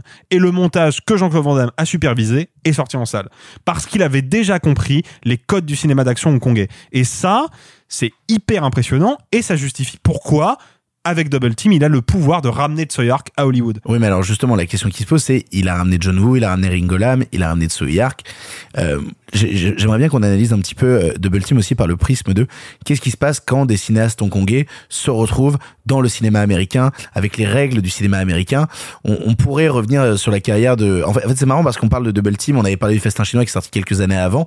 Quand tu regardes le Festin chinois, quand tu regardes Double Team, les deux films sont aux antipodes. Tsoyark a pas la possibilité d'y faire les mêmes choses. Tsoyark jouit pas de la même liberté. Et, euh, et alors c'est marrant parce que forcément ça va revenir un moment sur la table, donc je vais tuer le truc tout de suite parce qu'il faut qu'on en parle. Euh, Karim Debache avait sorti une vidéo sur Piège à Hong Kong, qui est le deuxième film que Tsoyark a fait avec Van Damme euh, dans le circuit du cinéma américain avant de repartir à Hong Kong et de faire euh, Time and Tide. Et c'est marrant parce qu'il apportait une analyse que j'aimais bien. En tout cas, quelque chose qui me parlait, c'était que quand Tsoyark est à Hong Kong, ce qui l'intéresse, c'est filmer la mise en scène. Ce qui le passionne Tsoyark, c'est le travail de la mise en scène et qu'est-ce que je filme. Quand il se retrouve dans le cinéma américain, il se retrouve confronté à une logique de studio qui est différente, qui est qu'il n'est plus là pour créer de la mise en scène, il est là pour filmer des stars et mettre en avant des stars. Et donc lui-même, son rapport à la caméra et son rapport à la mise en scène change évidemment parce que de la même manière qu'il filme pas une explosion de la même manière dans Time and Tide et dans euh, et bah, par exemple l'explosion avec Mickey Rourke dans dans Double Team, c'est parce que ce qu'il doit mettre en avant, c'est Mickey Rourke en train d'avancer face caméra. Il doit mettre en avant le corps de Jean-Claude Van Damme. Alors d'ailleurs, le corps de Jean-Claude Van Damme pour avoir revu euh, Double Team très récemment, en plus en 4K parce qu'il est sur Netflix actuellement en 4K, il y a quand même ce truc un peu spécial où tu vois les doubleurs cascades en permanence, c'est hallucinant. Mais à chaque fois, il s'agit de ne pas tant filmer l'action que, en fait, je vois Double Team justement comme un film, une hydra de tête, tu vois, où t'aurais d'un côté un Souillard qui veut faire de la mise en scène et Jean-Claude Van Damme qui est là pour être filmé lui. Et donc c'est très compliqué parce que je sais qu'on en a parlé de toi et moi en micro hier, je crois, Alexis, où on parlait du fait que Jean-Claude Van Damme, s'il prend ces cinéastes-là, c'est aussi parce qu'il veut travailler avec leur mise en scène. Ce qui les passionne, c'est parce qu'il il est passionné par leur cinéma. Mais j'ai l'impression, quand je regarde Double Team, de voir une logique de studio se confronter à une logique hongkongaise et donc, du coup, de voir un film qui ne sait jamais vraiment sur quel pied danser. Eh bien, évidemment, il y a une logique de studio. Sauf qu'il n'y a pas qu'une logique de studio. Il y a on l'a dit, Hark qui a ses désirs, et il peut se mettre derrière les désirs de Van Damme. Et c'est là où le film va devenir fou. C'est que ce film devient, et vraiment, je le dis en rigolant, mais un Tintin cocaïné. C'est-à-dire l'histoire de cet agent secret qui finalement est pas mort, qui finalement arrive sur une île avec des autres agents secrets, et puis il faut faire un truc pour s'échapper de l'île, et puis on va mettre Dennis Rodman, et puis finalement on va se battre avec des usines dans une fête foraine, et puis on va se retrouver dans le Colisée avec des tigres et on va se cacher derrière. En fait, il y a quelque chose dans ce film et qui se rapproche de ce que c'est que Van Damme au cinéma, quelque chose qui est de l'ordre d'une pure candeur, d'une pure naïveté, mais véritablement, hein, moi j'ai l'impression, plus que éminemment tous les blockbusters actuels et les adaptations de comic books actuels, que c'est un film qui pense en termes de cases comme une BD qui se pense en termes de mouvement de cartoon. Et euh, et même si euh, je suis au courant de la théorie qui dit que euh, bah oui euh, Hong- euh, mon dieu euh, le second euh, Piège à Hong Kong. piège à Hong Kong. Est celui dans lequel on va dire il fait le pirate bah non moi j'ai l'impression que c'est dans celui-là qu'il fait le pirate. Dans piège à Hong Kong il y a des petits moments où il peut être lui-même. C'est indiscutable. Mais dans celui-ci il donne satisfaction au studio en faisant un truc qui est démentiel. Et ce film n'est pas seulement une série B débile des années 90, n'est pas seulement une vendamerie idiote. Ce film est un espèce de récit qui est capable d'avoir une foi absolue dans ce qu'il raconte, tout en racontant n'importe quoi, parce qu'il est une ligne claire de bande dessinée absolument incroyable où on se dit eh bien ça c'est mon méchant. Mon méchant c'est Mickey Rourke. Il va sortir de il va sortir de la fête foraine en tirant avec des usines d'accord on y va. On fait tourner la caméra et puis après il va se passer ça. Et en fait la seule et unique chose qui motive le scénario comme la caméra comme les comédiens et donc Choi Hark derrière Jean-Claude Van Damme c'est quelque chose de l'ordre du pur plaisir Mais alors, tu, tu vois, c'est marrant parce que justement, moi, je trouve qu'il y a des scènes assez enthousiasmantes dans Double Team, notamment cette scène où ils sont obligés de se grimer sur une place, parce que t'as littéralement tous les agents qui vont se retrouver sur une place, et t'as lui qui se retrouve avec une perruque, à faire une sorte de punk caché dans un coin. là? Oui, ça. Mais, mais ça, je trouve ça vachement bien. Puis j'aime aussi beaucoup. Euh, alors, ça va être très bizarre ce que je veux dire, mais je vais le dire. J'aime beaucoup ce que fait Dennis Rodman dans le film. Mais oui, Euh, et, et, et vraiment très premier degré. J'aime beaucoup le côté sidekick rigolo qu'il arrive à ramener dans le récit. mais il va Et- tellement loin ah, pour, pour moi, Dennis Rodman dans ce film, c'est une icône queer. Euh, je, je sais qu'on n'est pas tous d'accord avec ce truc-là, mais pour moi, c'est c'est assez flagrant. Dennis Oh, Rodman dans ce film, ouais. c'est la pure icône Oh, carrément. queer, trop cool, super drôle, qui apporte justement un détachement à l'histoire qui serait trop sérieuse. et que à le film ne de- méprise jamais. Oui, le film ça. ne le méprise jamais. Le Au film ne contraire. dit jamais genre il est bizarre, c'est débile. Ah non non, il est un héros puissant dans cette espèce de queerness absolue et absurde. Ah, mais total. Parce qu'elle est vraiment absurde pour le coup. À, à l'inverse du sidekick de Piège à Hong Kong qui lui est ridicule de A à Z. Oui, mais parce qu'il est joué par Rob Schneider, c'est une autre problématique aussi. Mais- Voilà, absolument, absolument. Euh, non, il y a, il y a- il y a deux nuances à apporter quand même sur Double Team. Bon, déjà la première, c'est que euh, faut savoir. Alors, je n'ai plus la source. Donc, si vous avez la source sur Twitter euh, ou sur les autres réseaux sociaux, je vous invite à me la communiquer. Euh, mais je sais que Xavier Jans était régisseur sur le film. Quoi? Quoi? Oui, je l'ai lu plusieurs fois, donc je pense que c'est vrai. Xavier Jans était régisseur sur le film. Le film a été tourné en partie en France. La séquence d'ouverture est tournée en France. Oui, c'est vrai. Et puis Euh, même voilà. le Colisée, c'est Arles. Et le Colisée, c'est les, les arènes d'Arles. Donc le film a été Attends, tourné. ils en ont pas partie en vraiment détruit le Colisée? Non, non, pour ça qu'il est dans malheureusement, cet état non, non, non, désolé. Euh, et ok, non, je me casse. c'est je pas- me casse. film de merde, film hypocrite, film menteur. Bah oui, le cinéma, c'est du mensonge 24 fois par seconde. Brian De Palma. Euh, il faut que je fasse un peu de name dropping pour tenir ma réputation. Faut le rappeler De Palma vas-y. Hein Tout- tout- alors, il y a eu Oui. trois blagues en même temps. C'était incroyable. Pause, on résume. Blague 1. Qu'est-ce que t'as dit dis, Vas-y, vas-y, vas-y. Très bien. tout. Blague 2. C'est pas Godard qui a dit le. Non, cinéma Godard a dit le cinéma et c'est la vérité 24 fois par seconde et De Palma lui a répondu non, c'est le mensonge 24 fois par seconde. Mais qui Et De Palma a raison parce que Godard a tort. Euh, Ah mais ça c'est attends, il y a un truc qui est toujours simple, c'est machin a raison parce que Godard a tort. Moi, j'ai juste dit qu'il fallait le rappeler aux fans de Bac Nord, mais euh, euh, c'est tout. True story. Non, mais il y a deux choses à rappeler donc sur euh, Double Team. La première, c'est que euh, donc Xavier l'a l'a dit, euh, enfin l'a confirmé. Le film sur le tournage, le, le scénario qui a été tourné est très différent du scénario final parce qu'évidemment les producteurs sont arrivés comme des bourrins et ont amputé le film de partout et ça se sent. Une raison pour Oui. laquelle le film dure une heure et demie, c'est parce qu'il y a quantité de choses qui ont été coupé, euh, amputé euh, au long du film. Et tu le sens notamment dans la fameuse scène d'action, dans le- l'espèce de, de, de, je sais pas comment dire, de fête foraine. Où Mais bien tu sens sûr. que ça pète de partout, tout le monde saute, tout le, monde, charcuté. tout le monde explose, tout le monde se balade, et tu fais, ça n'a aucun sens, j'ai une énorme érection. Alors, et ça veut dire Ce que je dis souvent. Trainee assi- assistant director. Euh, stagiaire, trainee, Stagiaire, stagiaire. assistant réalisateur. Eh ben, il était stagiaire assistant Ça réalisateur. veut dire réalisateur sur, seconde équipe, sur, sur Double Team, Xavier Jans, mais il était aussi sur Maximum Risque, le précédent Vandame de 96. Tourné à Marseille avec Jean-Yves Et il a été juste après sur Ronin avec euh, De Niro. Voilà. De Niro, voilà. Euh, Xavier Vous, Jean, vous- si vous- tu nous écoutes, vous veniez pour entendre parler de Double Team, vous avez eu la carrière de Xavier Jans. Voilà. en fait, le truc, c'est que donc le, le scénario euh, tourné a été largement charcuté par les producteurs, mais il faut savoir que contrairement à une grosse idée reçue, et c'est le deuxième point sur lequel il faut nuancer, la collaboration entre JCVD et Tsui Hark ne s'est pas mal passée. Ah bon? Et ça, c'est un fait. Ah non, ça, clairement pas. ça ne s'est pas mal passé. Et c'est pour ça que moi, la, la théorie selon laquelle Tsui Hark se moque de Jean-Claude Van Damme dans Piège Ah, Hong Kong, d'accord. moi, elle tient pas la route. En fait, elle tient la route parce que je pense qu'il se moque d'Hollywood. Oui, il se moque Mais pas il se de moque Van Damme. pas de Jean-Claude Van Damme. Mais tu le sens dans le film, tu sens dans le film sûr. jubile à jouer avec Van Damme. Et puis il faut pas, faut pas oublier que filmer des stars, être contraint à filmer une icône, ça il l'a déjà fait à Hong Kong parce qu'il a fait le syndicat du crime 3. Et quand il fait le syndicat du crime 3, il doit filmer Chow Yun-fat, qui à l'époque est une énorme star de films d'action. Et n'oublions pas que depuis, il doit faire aussi du cinéma très nationaliste. Et il sait qu'est-ce que c'est. Il sait ce que c'est que de faire du cinéma contraint. Et il ne faut pas croire que parce que tu fais du cinéma contraint, tu ne fais pas du cinéma. Et justement, tu sens que le film est en train de jubiler à chaque instant et de trouver chaque espace pour faire du bordel, quoi. Mais du coup, ce que j'ai lu sur euh, JCVD qui pétait un câble pendant le tournage et, et, et qui essayait d'expliquer à Troy Hark comment utiliser sa caméra et comment filmer un film, c'est faux? Non mais, Mais alors, il- non, n'était pas cocaïné à Non, mort alors à l'époque, voilà, Jean-Claude Van Damme. si vous voulez Ah, il- savoir- il l'est encore. Hein. Si vous voulez savoir pourquoi Jean-Claude Van Damme est doublé dans quasiment chaque cascade dans Double Team alors que dans Bloodsport il ne l'est jamais par exemple, probablement parce que effectivement Double Team sort en 97 et les années 90 pour Jean-Claude Van Damme ont été une période vraiment sombre, principalement euh, à cause de la cocaïne. Ouais. Et il en a parlé publiquement, c'est pour ça que je me permets de le, de le, de le dire ici.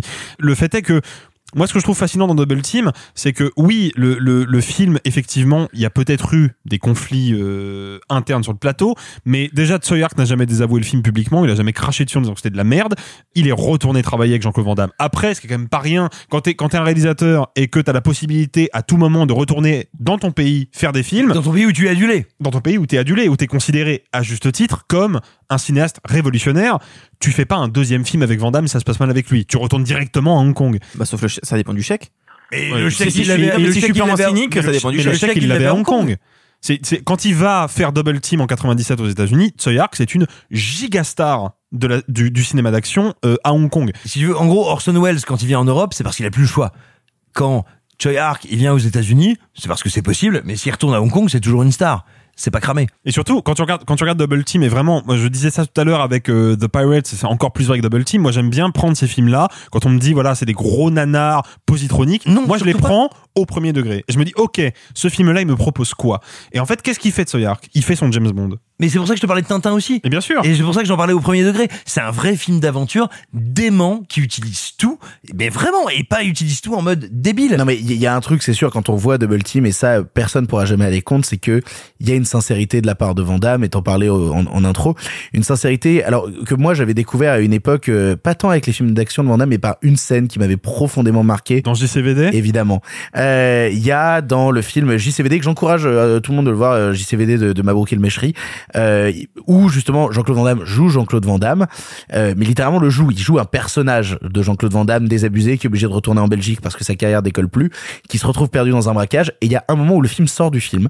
Il y a un moment où il y a un monologue où Jean-Claude Van Damme est assis à une table et la table s'envole, monte au-dessus du décor. Donc littéralement Jean-Claude Van Damme se retrouve autour des lumières et monologue pendant huit minutes face caméra pour parler de sa carrière, pour dire comment il a commencé dans le métier, pour euh, pour raconter qu'en fait ça a toujours été un gamin avec un rêve et qui te dit tout le long tout ce que j'ai eu dans ma vie, j'en ai toujours rêvé, je me suis battu pour et aujourd'hui ça me fait souffrir.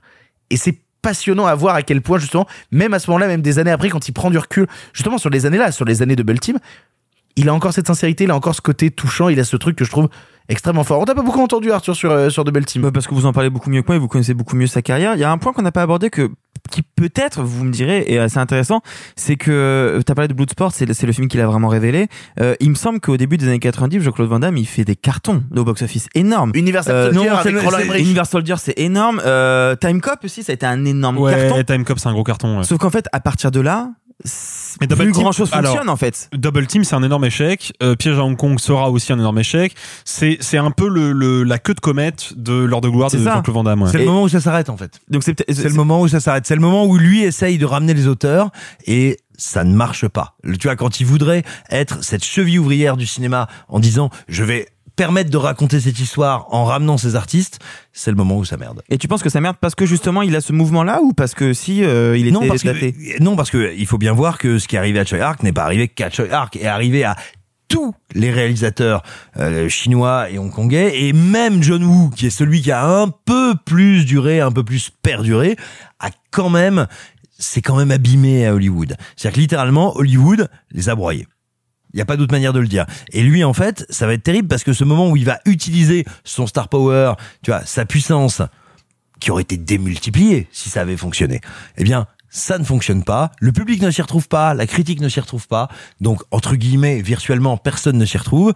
Et ça l'abîme aussi encore plus que, que la, que le mouvement qui était en cours à ce moment-là. Mais ça veut dire, d'après tout ce que vous me dites, j'essaye de, de, de, de synthétiser tout ça. Vous voudriez dire donc que Double Team, c'est une bonne manière de rentrer plus profondément dans le phénomène Jean-Claude Van Damme, mais pas nécessairement une manière de rentrer plus profondément dans le phénomène Soyark. Ah si Ah moi je pense que si. Ah Moi je pense que si, parce que, alors bon, euh, comme je disais tout à l'heure, je vais quand même terminer ce, ce propos-là, c'est un film qui est très influencé par la franchise James Bond. faut savoir que le film sort en 97, la franchise James Bond a été absente des écrans entre 89 et 95, donc au moment où le film sort, la franchise Bond vient de revenir sur les écrans, elle est en train de tout niquer au box-office, et donc se pose la question pour les studios qui ne produisent pas James Bond, comment on peut les concurrencer? Et c'est évident que Double Team vise ça. Déjà, dans sa structure, c'est un film d'espionnage, avec un agent secret qui agit en sous-main, euh, tout un tas de gadgets technologiques complètement délirants qui aujourd'hui sont le monde des espions. Bien sûr, exactement. Euh, la séquence d'ouverture, c'est une course poursuite en camion chorégraphiée par Rémi Julienne, qui a chorégraphié toutes les cascades de James Bond de Rien que pour vos yeux à GoldenEye. Donc on est vraiment sur une inspiration euh, ouvertement bondienne. Et justement, moi je pense que le meilleur moyen d'aborder la filmographie de Soyark, qui, lorsqu'il est à Hong Kong, en terrain euh, familier, est un cinéaste radical, expérimental et par plein d'aspects déroutant. Je faisais référence tout à l'heure à Détective D2, mais c'est un film qui est, qui est déroutant, qui est audacieux, qui est, qui est vraiment perturbant. Commencer par le pendant hollywoodien, policé, euh, contrôlé de Tsoyark, je pense que c'est justement une bonne manière de rentrer dans son cinéma et dans ses expérimentations euh, passées ou futures. Putain, moi, ma peur, c'est, je pense que c'est à dégoûter du cinéma de Soyark, tu vois. Non, parce que mine de Au rien. contraire, non, c'est le moment où tu te dis, tiens, il y a un truc fou qui se passe ici. Il y a un truc dément qui ne correspond à aucun genre exactement, à tous les genres en même temps, et dont la candeur et la naïveté mais sont mais sublimes. Enfin, je veux dire, moi, ce moment où on se dit comment s'échapper de l'île aux espions en retraite et que ça devient fou et ça repart encore sur un film d'action qui répète, je me dis. Oui, mais à ce un- moment-là, le film brille pas par sa mise en scène. Alors que justement, si, Pardon euh, ah il y a que des plans déments, il y a que des idées de plans et de composition folles. Ah là là, je, je Ne pense serait-ce que- vieilli quand même. Ah, Ne je, serait-ce- je non, le mais- ressens ah, vraiment non, pas comme pas ça. être Alors, ne serait-ce, ne serait-ce que par exemple, c'est un truc tout bête. Si vous voyez Double Team, il y a plusieurs moments dans le film où il y a des explosions qui sont intégralement numériques et qui font vraiment mal aux yeux, surtout quand tu les mates en 4K. parce que Avec faut- le distributeur de coca à la Voilà. fin. là. Mais Faut pas- oui Non mais faut pas oublier que ce sont des films tournés en pellicule et qu'une explosion numérique à l'époque en pellicule elle rend beaucoup mieux que dans une copie 4K restaurée d'aujourd'hui. Il faut pas l'oublier ça. hein. Si vous avez, vous voyez ça, en fait vous voyez littéralement l'ébauche du travail des effets spéciaux numériques de Time and Tide. Et c'est aussi le cas pour Piège à Hong Kong. Euh, Alors ne faut-il pas mieux voir Time and Tide? Non, parce que Time and Tide, encore une fois, est Il est un film trop expérimental c'est et un radical film pour déroutant commencer. et radical. Si vous commencez par Time and Tide, vous allez vous faire éjecter du cinéma de Tsoyark. Alors, je vais raconter un petit peu ma, ma, ma mon approche de Tsoyark parce qu'effectivement, j'ai vu Double Team euh, il y a, il y a un an. J'ai trou- j'ai passé un moment rigolo. Je me suis dit, ah oui, effectivement, c'est un peu naïf. En même temps, c'est quand même un peu sincère. J'ai- J'aime bien. C'est, c'est, ah, je, je comprends pas tout, mais c'est rigolo. C'est le bordel, mais c'est un joyeux bordel. Pour cette émission, j'ai regardé Piège à Hong Kong, qui lui, pour le coup, m'a vraiment laissé sur le carreau en me disant, je trouve ça naze. J'ai- Vraiment, j'ai trouvé ça naze. J'ai- J'ai appelé?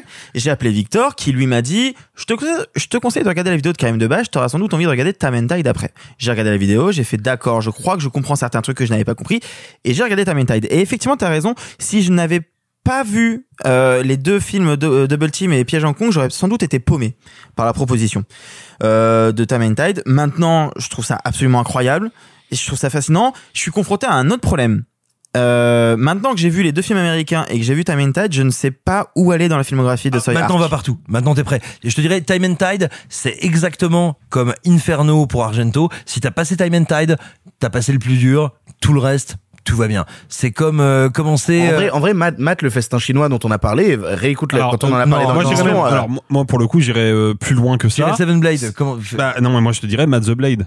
Oui, Ouais. The Blade, pardon. Oui, excuse-moi. Voilà. The Ouais. Blade. The Bah, Blade, Et là, euh, et là, tu vas comprendre euh, qui est Tsoyark. Oui, et, puis- quelle est, et quelle puis est son importance. Plus loin, euh, tu vas mater The Lovers derrière et tu vas explorer Mais même, un je- autre je- côté de Tsuyark. J'en parlais tout à l'heure du syndicat du crime 3. Euh, c'est un Très bien, très très bon film d'action. Alors que c'est quand même la suite de deux films de John Woo. Quoi, faut y aller pour euh, pour succéder à John Woo. Quoi. Donc pour conclure, vous vous encouragez à découvrir Double Team? Bah, Mais comment comment encourager à le découvrir alors que Double Team quelque part c'est une forme d'exhausteur de ce qu'est la vie? C'est quelque c'est quelque chose si tu veux. C'est en fait découvrir Double Team, c'est te rendre compte que depuis le début de ton existence, tu n'as jamais fait que respirer du pâté ENAF alors que l'oxygène existe. Non mais surtout, en fait, moi, en, en guise de mot de la fin, j'aimerais juste élargir un tout petit peu euh, par rapport à Double Team. Il y a probablement parce que j'ai, en tout cas, c'est le sentiment que ça me renvoie. Après, c'est peut-être un sentiment biaisé, mais j'ai l'impression que encore aujourd'hui, il y a beaucoup de gens qui ne comprennent pas euh, Jean-Claude Van Damme et qui le considèrent un peu avec euh, au mieux de la distance, au pire une espèce de, de mépris qui moi me, me dérange beaucoup. Euh, je pense que Double Team, c'est le film parfait pour comprendre. C'est la clé pour euh. Exactement. Pour comprendre qui est Jean-Claude Van Damme, quelle est sa, son, son approche du jeu d'acteur et du film d'action, et à quel point ce gars-là incarne une singularité dans le cinéma d'action. Mais alors pour te dire juste je suis absolument d'accord avec toi parce que moi quand je découvre Double, Double Team j'ai euh, 16 ans et en fait je ne comprends pas les gens qui le méprisent mais je comprends pas les gens qui l'adorent. Tu vois je ne comprends ni les uns ni les autres. Et là tout d'un coup comme tu l'as dit je vois ce type qui est le champion poids lourd du premier degré et il y a peut-être rien de plus beau et de plus noble quand on raconte une histoire de la raconter avec ses tripes Moi, j'aimerais juste rajouter un dernier point parce que tu en as un petit peu parlé, mais j'aimerais juste revenir rapidement dessus. Euh, parce que moi, n'ayant aucune clé ni sur Jean-Claude Van Damme, ni sur Tsui Hark, ni quoi, je me suis raccroché à un point très précis. Si vous avez aimé la série Netflix, enfin rachetée par Netflix, The Last Dance, qui revient sur la saison 97 des Bulls, euh, et qui raconte donc tout le parcours de Jordan, de Scottie Pippen et de Dennis Rodman, sachez que Double Team est le film qu'il a tourné avant cette fameuse saison. Et que ça raconte pas mal de qui était, euh, et à- en tout cas à quel moment de sa vie était Dennis Rodman avant cette fameuse série qui est, euh, soit dit en passant, assez formidable et qui raconte, du coup, enfin, Double Team raconte quelque chose d'intéressant sur le personnage aussi, je pense. C'est ainsi que se termine ce 81e épisode de Pardon le cinéma. 81, il y a un James Bond. Ouais, rien que pour vos yeux. Et c'est bien? Euh, c'est pas le meilleur. Oh non. C'est pas le meilleur. Euh, Je vous con- en vrai, je vous mais c'est conseille. seul avec une éjaculation faciale Alors, Quoi? Bah rien que pour vos yeux Oh putain de merde. alors non. alors, je- en vrai, je vous. ah non non c'est pas vrai oui t'as raison je vous, c'est pas je vrai vous le c'est conseille. pas le seul Non, il y en a beaucoup d'autres. Euh, je vous le conseille pour deux raisons. La première, c'est Carole Bouquet en James Bond Girl. Ça Absolument. Vaut, ça vaut quand même le détour euh, parce qu'elle est en plus euh, Attends, mais- très très jeune à l'époque. Il y a pas des scènes aussi en deux chevaux là? Si, alors, Non, le film La grosse poursuite en deux chevaux. je, je vous le conseille pour trois raisons. Le film est vraiment pas très bon, mais je vous le conseille pour trois raisons. Premièrement, la course poursuite en deux chevaux, Ouais. chorégraphiée par Rémi Julien, est complètement ouf. Carole Bouquet en James Bond Girl et la musique disco de Bill Conti, qui a un peu vieilli, mais qui a euh, beaucoup de charme, je trouve. Je remercie tous les gens qui ont participé à cet épisode. Merci beaucoup Arthur. Merci. Merci beaucoup Alexis. Merci. Merci beaucoup Simon. merci beaucoup On se retrouve la semaine prochaine pour le 82e épisode de Pardon le cinéma. On va avoir un truc un peu, euh, un peu beaucoup français la semaine prochaine. Il y aura du Goliath, du Murder Party, il y aura du, du Kung Fu Zora et puis il y aura même du Disney Plus puisqu'on parlera du nouveau Pixar Alerte Rouge qui malheureusement n'est pas dans les salles de cinéma françaises. Voilà, souffrance, amour. Et Simon, tu seras pas là la semaine prochaine. Mon Dieu. Eh bien non, je serai à Clermont en train de voir si tu es là parce que viens, je t'emmène. Oh, c'est beau. Restez aware. Salut, salut les copains. Arrêtez, j'en suis fini.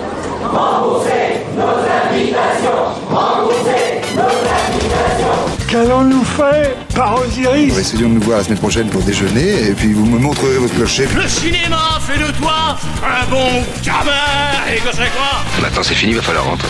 je vais aller me faire une toile. Ok, amusez-vous bien tous les deux. Bon, ça j'y compte. Bonne soirée. Merci. Have a great evening.